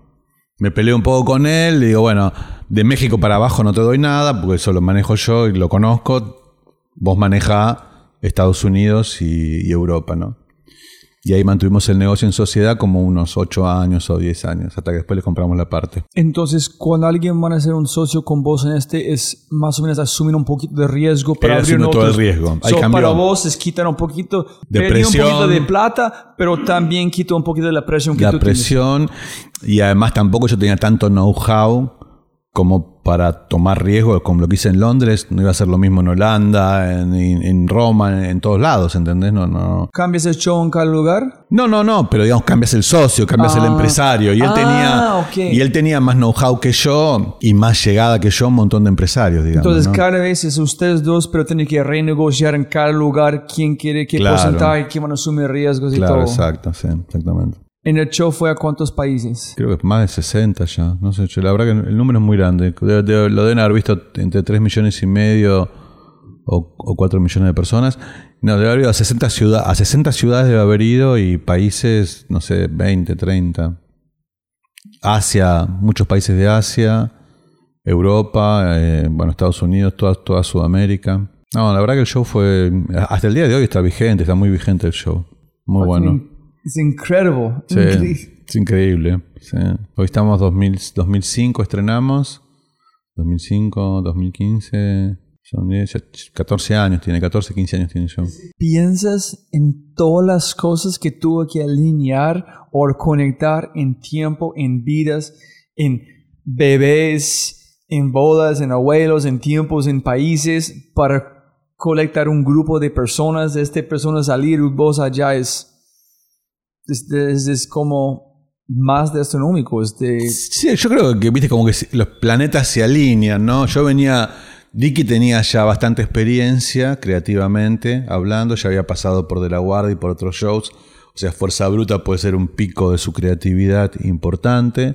Nosotros veníamos de mucho know-how, de haber trabajado en una compañía que ha trabajado con música, con teatro, con un montón de cosas, ¿no? Sí, Eh, pero, pero ustedes dos, vos, I mean, yo sé que hay una probabilidad, pero por este pasar, ir por allá, en todo eso, en el explotar, duplicarlo, es, es una locura. Es, es, es como más de 10, es como 13, 14. Sí, es una buena espe- es, un- es una gran experiencia y en lo personal a mí, en la forma en que se me alinean los planetas con el Camden Town, fue una cosa así como me superó, me superó. ¿Y tuviste personas en su vida para compartir toda esta alegría en esta cosa, en ese momento? No, en ese vos sabés que no, sabés que no, siempre me pasa lo mismo a mí cuando me, pas- me ha pasado en Nueva York, ¿no? Eh, eh, Fito estaba explotando, ¿no? Yo vengo discutiendo con Warner el contrato discográfico de Fito. Yo logro el contrato más importante de mi vida, ¿no? En- a nivel de dinero, a nivel de volumen de dinero. Voy a Nueva York, firmo el contrato con los tipos y no tenía con quién festejarlo. No, tenía- viste como que no, no, no, me- no- no había armado esa parte del festejo, bueno, a quién llamo, con quién voy, viste, estoy acá en Nueva York, firmé contrato, viste, no, no me agarra una cosa así de no llamo a nadie, me quedo solo, viste, y después bajo, y bueno, y después sí, al otro día llamé a amigos y esas cosas y, y ¿Qué haces pero- con toda esta energía entonces? No sé, me quedo, no sé, me, me quedo pensando, me quedo también disfrutando la show, qué sé yo, no sé, no. Además fueron viajes los dos que yo hice solo, no los hice con nadie, no, no, no, no, no lleva nadie de compañía, no. Sí, es raro, eh, es raro. ¿Y no llamaste a tu papá o nadie? Sí, en casa sí, a familia sí, sí, de la familia, a mi mujer, eh, qué sé yo, a, a Dicky mismo, o a, o a- o a Fito también en su momento. No, teléfono sí, teléfono sí, no, no, sí. No, pero en el lugar, físicamente en el lugar, no, no, no me preparaba para, para, una, para una reunión o fiesta o algo así. No, no, es alguien como un gran amigo allá, platicar, pasar, en como quitarse energía que es, Sí. sale como drogueada con ese tipo de experiencias. Es, es- Son, la verdad que son momentos muy fuertes, son momentos muy fuertes cuando vos pasás por una situación así, que firmás algo que, que, que soñaste y que esperaste mucho tiempo y bueno, y, lo- cuando lo firmás no puedes creerlo, no, no puedes creer. el ser humano es un mecanismo increíble, ¿no? Con este cerebro manifestando, marinando ideas, hasta hay miles de personas afectadas de como un par de personas soñando Sí. juntos. Ok, entonces, desde Fuerza Bruta, ¿qué pasó después de qué hiciste con Ozono? Ustedes están volando. Eh, tuvimos... Sí, esto es 2006. Este, bueno, seguimos con esa cabeza. El paso siguiente que damos es hacemos, llegamos a un acuerdo con Disney para bajar al teatro en vivo sus programas de televisión. Tenían unos programas de televisión musicales Disney. El programa se llamaba Violeta y lo, y lo bajamos para hacerlo en vivo. Hicimos la producción del show en vivo y empezamos la gira en Argentina y fue una cosa descomunal, un, suceso impresionante. Y, ahí, ahí, lo que influyó fue la plataforma de Disney, digamos, ¿no? Viste, los canales de Disney se ven en todo el mundo y Violeta hizo toda Sudamérica y toda Europa. Fue a Alemania cantando en castellano, fue a Polonia cantando en castellano, Italia, Francia, a todos, a todos los lugares. Y, bueno, y en Sudamérica también fue a todos los lugares. Entonces ahí tomamos una línea de negocios que ya eh, pasó por Violeta, después vino otro que llamó Soy Luna, y ahora en estos momentos estamos con el tercero que llama Vía, ¿no? Em, y es como una línea de negocio que tenemos con Disney, directa, em, y cada dos años más o menos tenemos una gira así eh, completa de ellos, ¿no? Y, y, también empezamos a hacer teatro como teatros propios acá en Buenos Aires, conseguimos unos, unas licencias de Peter Pan y de Aladdin y generamos un teatro local eh, argentino nuestro, ¿no? En paralelo con lo que hacíamos con Disney y en paralelo con lo que hacíamos con Fuerza Bruta. Y bueno, y estamos haciendo algunos shows también con Time for Fun. En un, trabajé como unos seis años dentro de Time for Fun para hacer shows internacionales con ellos. Además de Ozono, trabajaba en la otra compañía también. Y ahí, ahí hice, entre el 2010 y el 2016 hice Rolling Stone por McCartney de nuevo, Madonna, Lady Gaga. La verdad que tuve una muy buena performance esos seis años, ¿no? Y después tuvimos dos eventos que marcaron mucho el camino de Fuerza Bruta. Tuvimos en el año 2010, hicimos un desfile para el Bicentenario de Argentina, para los 200 años de Argentina, que fue impresionante, un desfile de 19 escenas, 19 escenarios, ¿no? En carrozas de la historia argentina y con casi 2.400 personas trabajando, entre técnicos, actores y músicos y todo lo demás. Lo fue visto en vivo por casi un millón y medio de personas. Muy, muy bueno, muy, muy bueno fue. Y ocupamos todo, para que tengas idea, desde Plaza de Mayo, toda la diagonal norte, y después la 9 de julio desde el obelisco hasta Avenida de Mayo. Hicimos todo ese recorrido. Fue tremendo. Gran trabajo de Dicky, ¿no? Del creativo de Dicky y bueno, y nuestro de producción. Y ahora, hace muy poquito, en el año 2018, hicimos la apertura de los Juegos Olímpicos para la Juventud de Argentina y la hicimos en el obelisco, con todo un escenario ahí montado sobre el obelisco para unas 200.000 personas. Terminó siendo, es una ridiculez, pero terminó siendo la apertura de Juegos Olímpicos más grande de la historia del COI, del Comité Olímpico Internacional. Porque hasta este momento ellos siempre habían usado estadios de fútbol de unas 50.000 personas, pero por cuestiones de producción siempre le, cortaban y terminaban en 35, 40 mil personas que realmente podían ver el show y lo pagaban.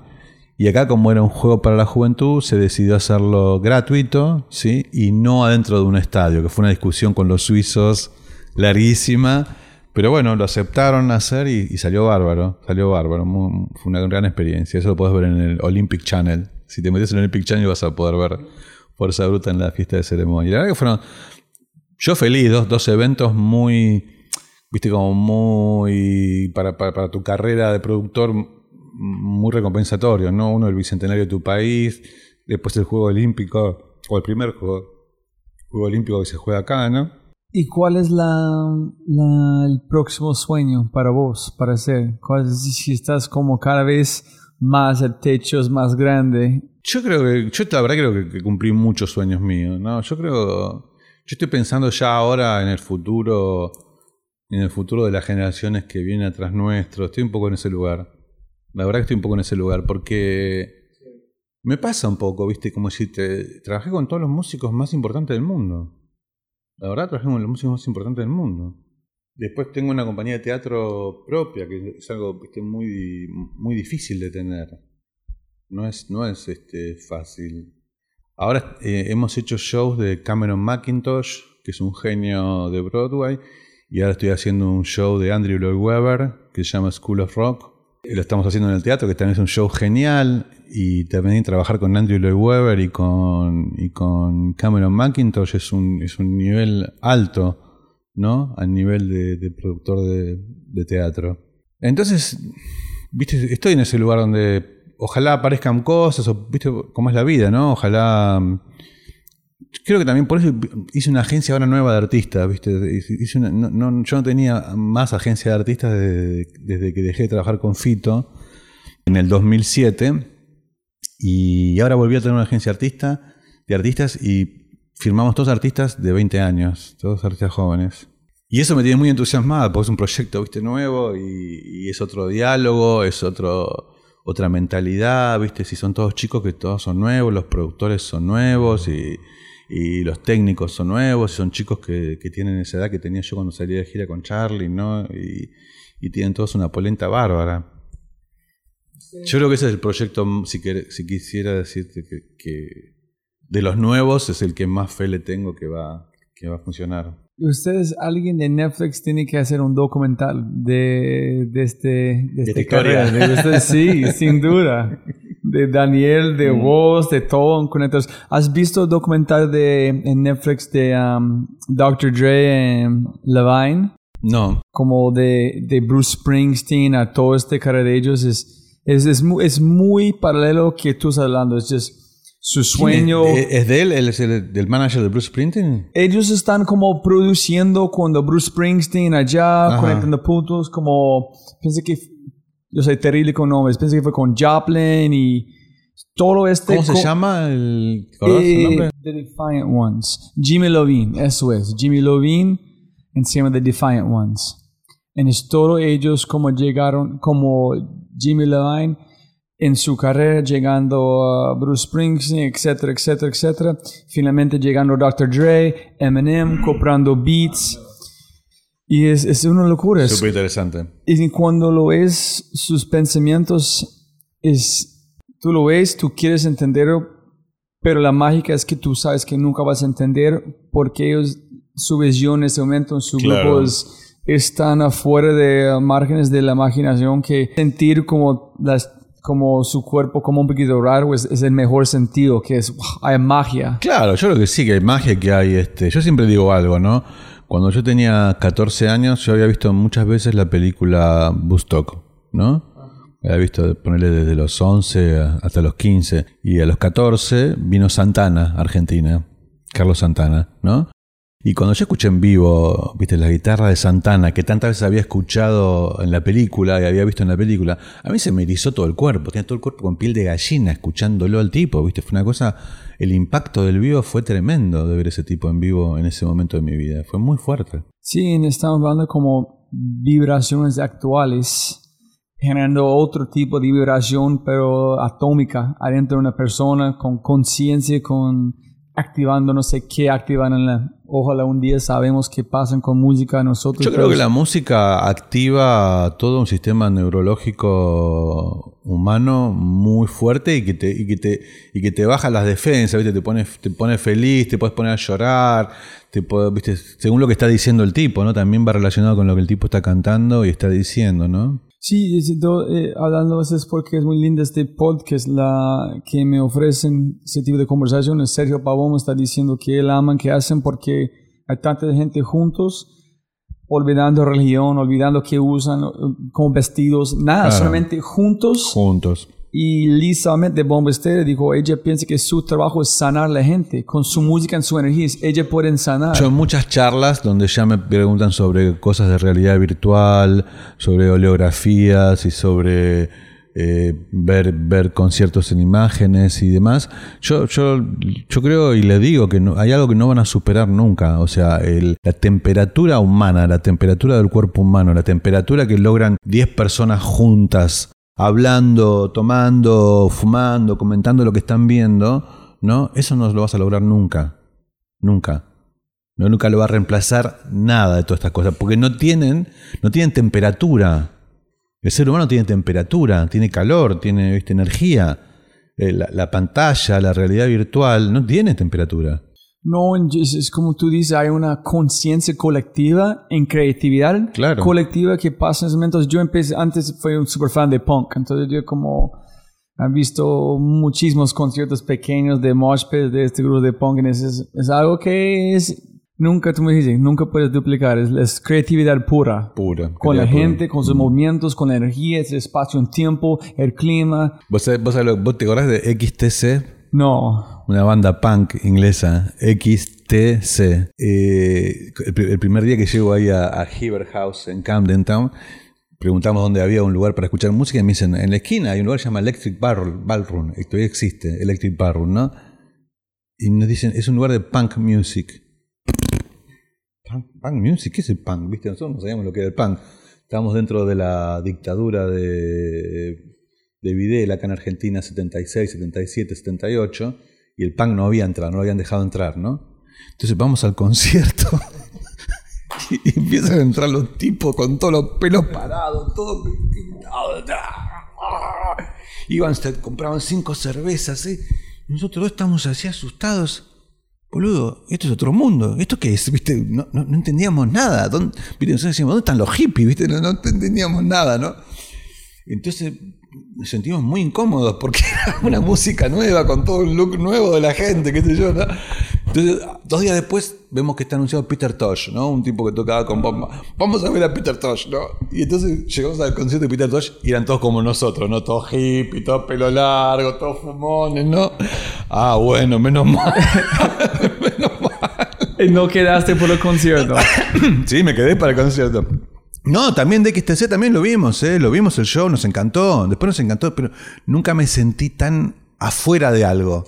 Viste, como que no, no sabía qué era. Esa comunidad, yo no sabía lo que era esa comunidad. Yo conocía, qué sé yo, no sé, el rock pesado, eh, los, los fans de Zeppelin, los fans de Clapton, pero los de los Rolling Stones, pero no conocía los No, punk. sí, para mí es parte de que fue chévere de punk. Pero en los conciertos tiene que meterse sí o sí. No es algo que tú puedes participar desde afuera en cómo mover su cuerpo. Estás No, adentro, con la energía. Adentro, adentro con Sí. energía. Y una pregunta, Fernando, para llegar a las últimas preguntas.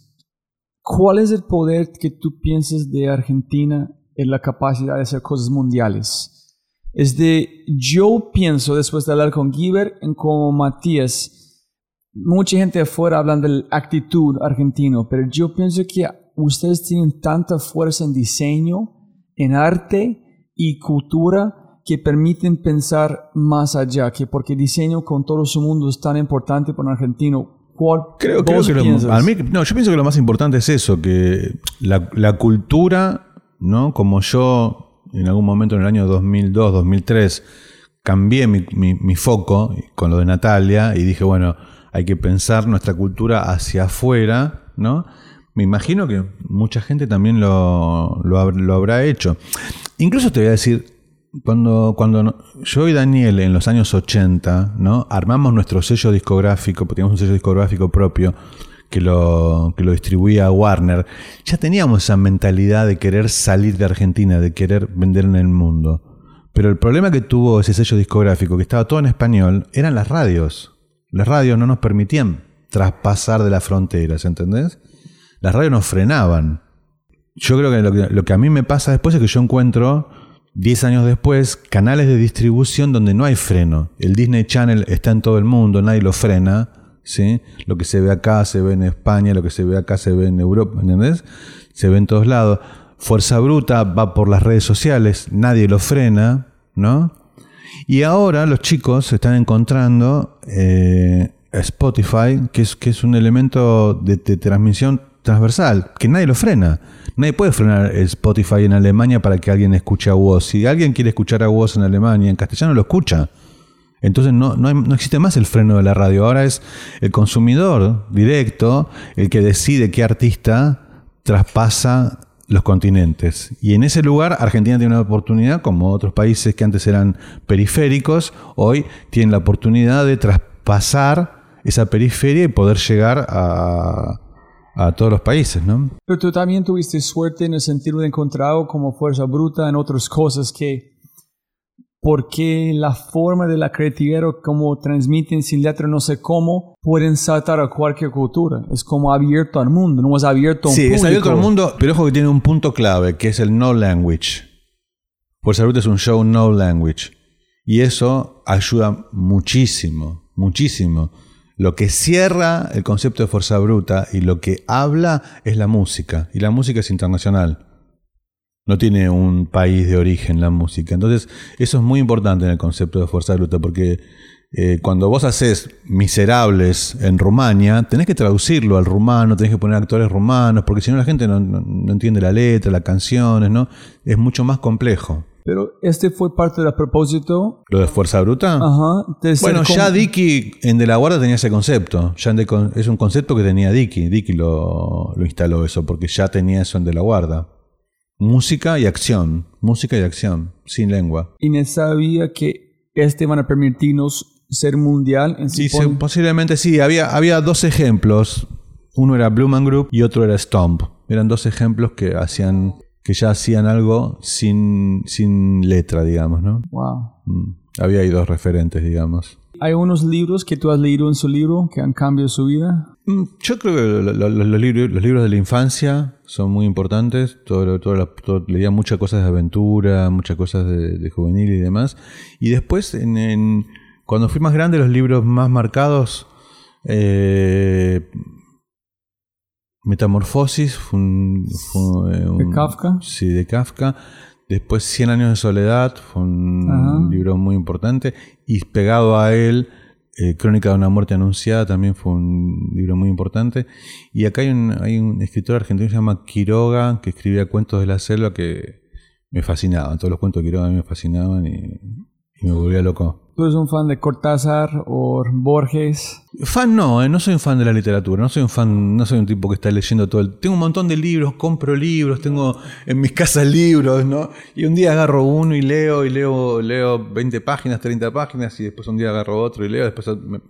Pero no soy un tipo que, que- que lea permanentemente. Hay una divulgación de Steve Jobs a Stanford hablando de conectar los puntos en el espejo. Que yo, si yo no tomaba esta clase o no, no tomo, tomo esta clase, yo no estoy aquí. Si yo no hice este, no estoy aquí. Pero solamente por verlo en el espejo.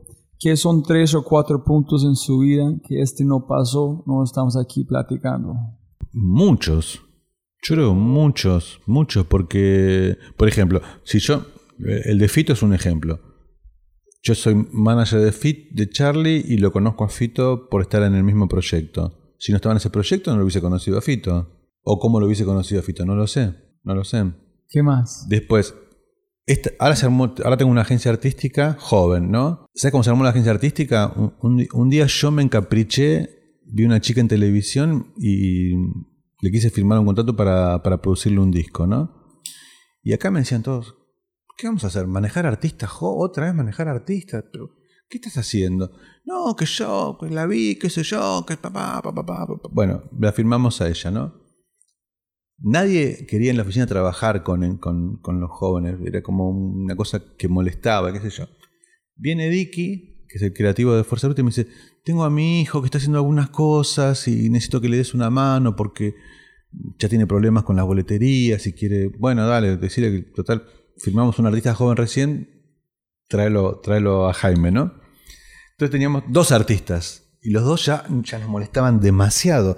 Dijimos, ¿qué hacemos? Bueno, pongámosle una oficina para ellos aparte, ¿no? Entonces, hicimos una oficina para ellos dos, ¿no?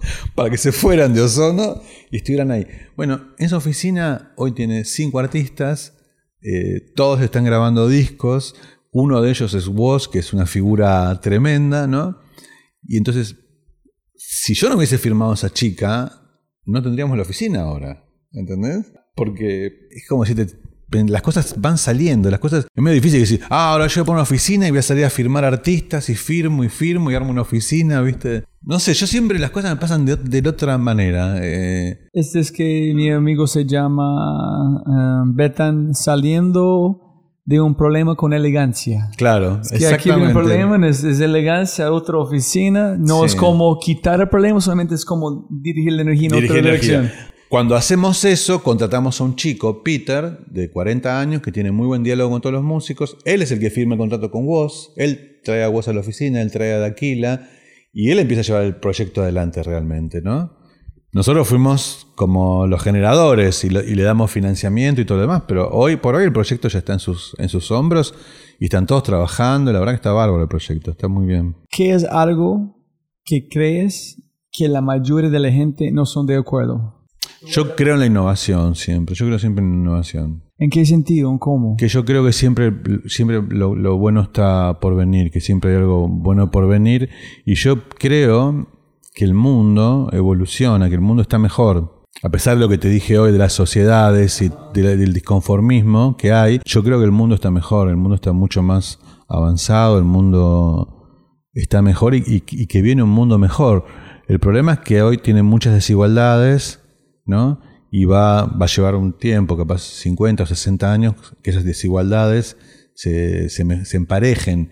Pero hoy hay mucha más gente que tiene acceso a la comida, hoy hay mucha más gente que tiene acceso a los, al entretenimiento, a un poco capacidad económica para poder comprarse cosas y demás. A mí me parece que hay mucha mejor expectativa de vida. Hoy, hoy una persona puede pensar que vive hasta los 85 años, hasta los 90. Antes pensaba que vivía solamente hasta, hasta los 70, hasta los 75. Entonces yo creo que eso va a mejorar, que se va a ir a, a 100, a 105, tal vez a 110, ¿no? Yo creo en eso. No toda la gente cree en eso, no toda la gente es optimista o... No, mucha gente está, piensa que todo lo van para la... No, yo no, yo no lo creo porque creo que yo creo que la humanidad es inteligente. No, no. Puede ser que las capas de inteligencia sean no, no la gran mayoría, pero creo que hay mucho más inteligentes que hace 40 años o que 50 años. Mucho más científicos, mucho más este, ingenieros, mucho más este, pensadores, ¿no? Olvidamos por todo esta conversación. ¿Cómo llegaste a Endeavor? ¿Cómo Endeavor llegar? Ah, porque una pavada, una pavada. Leo en una leo en una en una nota de una de las directoras de Endeavor, ¿no?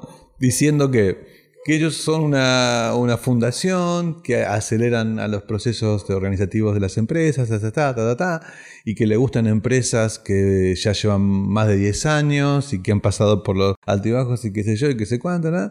Y yo, ah, mira, esto es Ozono, ¿no? Estamos en 10 años de Ozono, la verdad que ya pasamos por un montón de... estamos estabilizados, ta, ta, ta, y los llamo, ¿Este fue en qué año? creo que en 2012, 2014, 2013, 2014, por ahí. Y los llamo y les digo, quiero, quiero ser parte de Endeavor. Viste, me, me dicen, ¿quién sos? Como diciendo, tenemos que hacerte como un examen, tenés que hacer un examen para entrar. Bueno, dale, dale, yo me, me, me preparo. Bueno, tuve una entrevista, me hicieron un examen acá local, pasé los exámenes locales, después me hicieron un examen, me mandaron a Dubai a hacer un examen internacional en Dubai. En Dubái. ¿Fuiste a por tuya? Fui a Dubái para hacer el examen allá. Ahí me entrevistaron. Uno era árabe, el otro era. Ninguno entendía nada lo que yo hacía. Ninguno entendía lo que yo hacía. Pero igual me dieron la entrevista y me preguntaron conceptos de la empresa y hacia dónde apuntaba con la empresa y todo lo demás. Eh, nada, estuvo buenísimo. Pasaste allá. Sí, y ahí pasé. Y ahí pasé y formé parte de la, de la comunidad, digamos, de la comunidad ¿En de Endeavor. Y esa es la pregunta que clave para mí. Yo entiendo cómo Endeavor ayudan a todos los emprendedores, pero tú eres un- en un mundo muy distinto. Muy distinto. Entonces, ¿qué han hecho Endeavor para ayudarte con la empresa? Primero me ayudaron a hacer toda una estructura internacional para manejar el negocio mundial, ¿sí?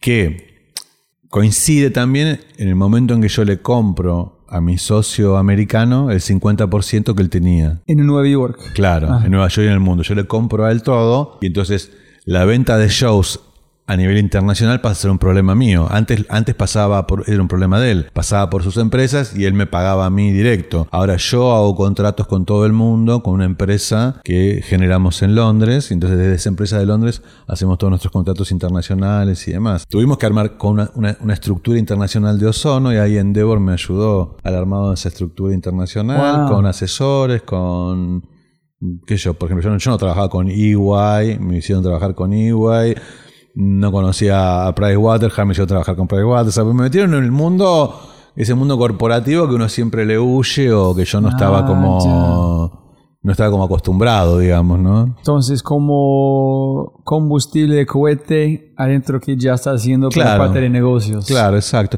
Y después me llevaron a algunas reuniones con inversores y demás, pero los tipos les cuesta mucho entender lo que yo hago, ¿no? Y, y la verdad que lo nuestro, viste, es, es como, a veces es como decías vos antes, es una montaña rusa, viste. Un día tenemos Rolling Stone y los Juegos Olímpicos, estamos todos ¡ah! enloquecidos y después, como ahora tenemos un momento de calma y estamos con vos en el Luna Park, tranquilos y con of Rock, ¿entendés? O sea, no es el negocio no se mantiene siempre acá arriba, ¿viste? Es muy difícil mantenerlo siempre acá arriba. Miren, vos, Julio Correal, Sergio Pavón, ninguno de ellos estudiaron algo para hacer que hacen.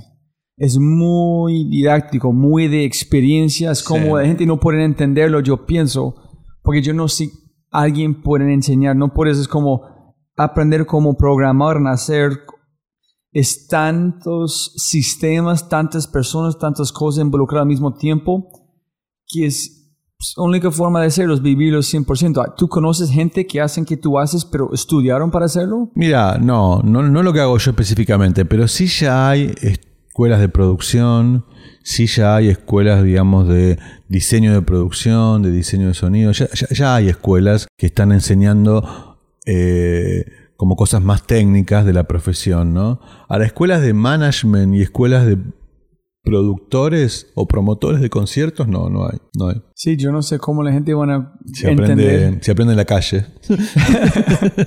se aprende en los bares, yendo de bar en bar, ¿viste? Sí, sí, tiene Haciendo conciertos en los bares se aprende. Sí, tienes que arrancar. ¿Qué haces? No, voy a contarte una historia en Quito. Muy rápido, tú puedes entender que... Ese, ese es un pedacito. Que ahí en sub y baja. Si pudieras poner una enorme cartelera aquí enfrente del aeropuerto internacional, por todo el mundo despegando, aterrizando a Argentina, ¿qué mensaje pondrías por todo el mundo leer? Bienvenido a la chacra. ¿Sí? Sí.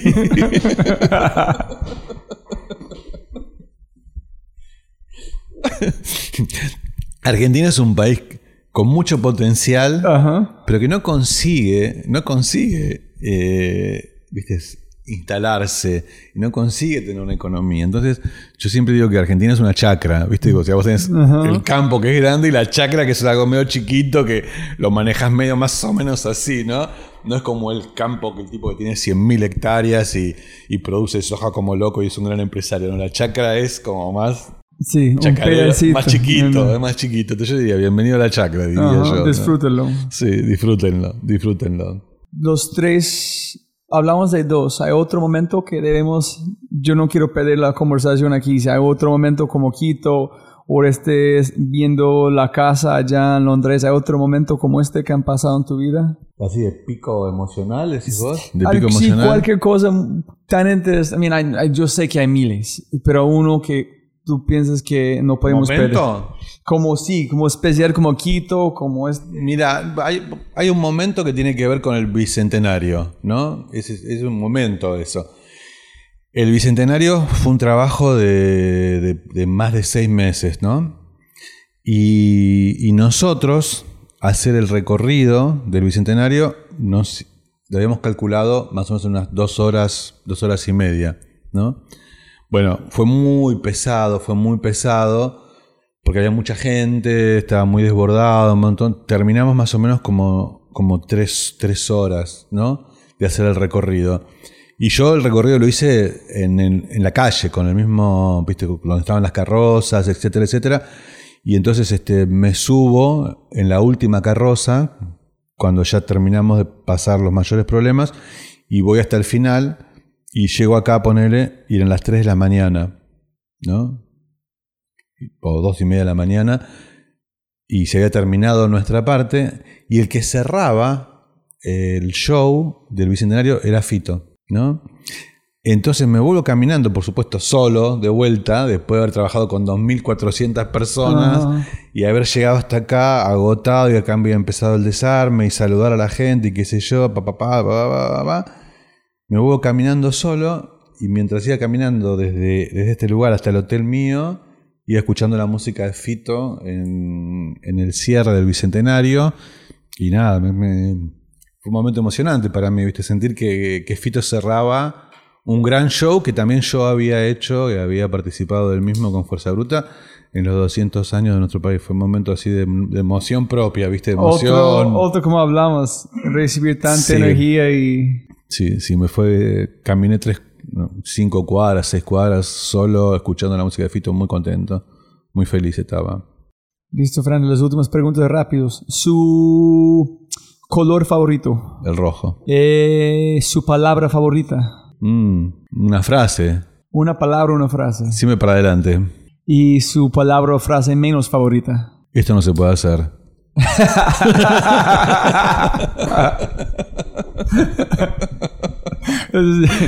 Sin duda, sin duda. ¿Alguien ha dicho esto a vos? ¿Esto no se puede hacer? Sí. No, yo se lo digo a veces a las personas para bajar las producciones.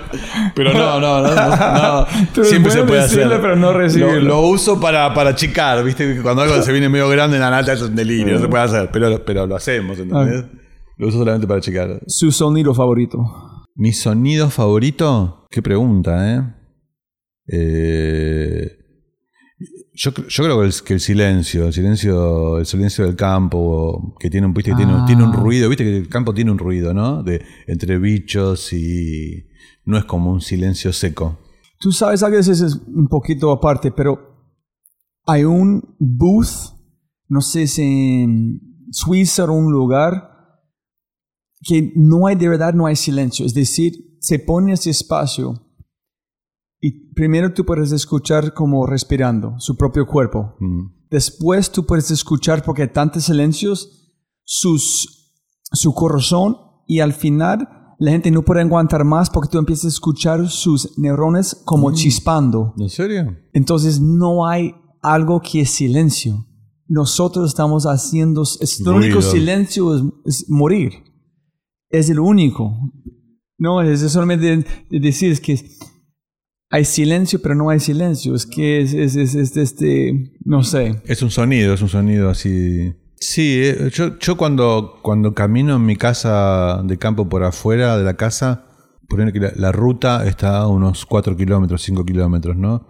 Alguna vez, según el viento, escuchás algún ruido de la ruta, pero si no, lo que escuchás es, es el aire que circula, si circula aire, y los animales, los, los- los bichos de la noche, ¿no? Ah, posiblemente al revés que el silencio de verdad es el sonido natural. Mm. En cualquier cosa que no es de la parte de biológicamente natural es un son. Sí, lo, que- lo que pasa también, como también conozco la montaña, cuando vos te empezás a ir hacia arriba de la montaña, empieza a haber mayor silencio, porque hay menos vegetación, hay menos animales, hay más rocas y empieza a haber mayor silencio. Arriba en la montaña también es un lugar bueno para estar. en su sonido menos favorito. Y, y todo lo que sea agudo, todo lo que sea chirrioso, lo que sea... Como alguien pitando. Sí, o cuando viste cuando bajás la persiana que es... Esas Ah, cosas así no, sí. no- no me gustan. Y la última, si puedes tomar un whisky o un café o un cerveza con cualquier persona del mundo, vivo o no, ¿con quién vas a platicar en tomar una cerveza o un whisky? Qué sé yo, eh, tipos profundos, Gandhi, me hubiese gustado tomarme una cerveza con él, y el otro que es un revolucionario, el Dalai Lama, me parece que es otro tipo revolucionario. ¿En qué preguntaría? ¿Algo? Eh, no, yo lo que hablaría de las sociedades. Yo lo que hablaría de las sociedades. Me parece a mí que cuando empecé a conocer las sociedades orientales, eh, son totalmente distintas a las sociedades occidentales. Y además me di cuenta como que no, no existe mucho el mundo occidental para ellos. Ellos tienen otros otro, otros problemas en la cabeza, ¿viste? sí, sí. Y, y lo nuestro es medio, sobre todo, lo, lo- viste cómo, cómo se cuenta la historia, cómo se cuenta la conquista de América, ¿no? Como que es medio localista nu- nuestra forma de, de aprender las cosas, medio, que estudiamos y aprendemos muy, muy localizados. Tal vez ellos también, ¿no? Eh, estudien localizados y sepan solamente de China o solamente de Corea o solamente de Japón. Pero me parece que, que entender las sociedades en el- en- de forma global es muy interesante, em, porque son muy distintas. Fernando, como arrancamos, siempre pagando más plata, no más tiempo. Mil gracias por esta historia tan alucinante. Dale. Compartir su tiempo. Espectacular. Ojalá te, ojalá te sirva. Un chiste de los chinos era tanto lío que estás festejando los 200 años, nosotros ya llevamos 5000. Para, para, para ver la diferencia. Como siempre y siempre, siempre, siempre puedes ganar más plata, pero no más tiempo. Muchas, muchas gracias por escuchar. Espero que hayas aprendido algo increíble, te hayas inspirado y te sientas con ganas de comer el mundo. Más importante, si encuentras este podcast espectacular, increíble, asombroso, y quieres acceder a los links del podcast y quieres mandarle un mensaje a Fernando, ingresa a thefryshow.com. El episodio siempre está destacado en el parte más arriba de la página. Da un clic en cualquiera de los links y envíale un mensaje, pregunta o por supuesto un gracias por este contenido. Y una vez más, mi correo semanal 747 7 cosas para 7 días de fryshow.com por slash correo. Muchas gracias. Chau, chau, chau. Como siempre, siempre puedes ganar más plata, pero no más tiempo. Muchas gracias por escuchar. Antes de terminar, unas cosas importantes para preguntar y mencionar. Número uno, deja una calificación Spotify. Ya, ya, déjala. Literalmente toma segundos y como yo mencioné, el impacto es enorme. Además, estarás garantizado de sentirte increíble el resto del día. También estamos produciendo todo el contenido en YouTube. El canal es espectacular. Tengo mi newsletter Conejo Blanco, las notas del podcast y los enlaces, las transcripciones. Nuestro otro podcast, Matamos Preguntas, escúchalo. Y más se puede encontrar en thefryshow.com.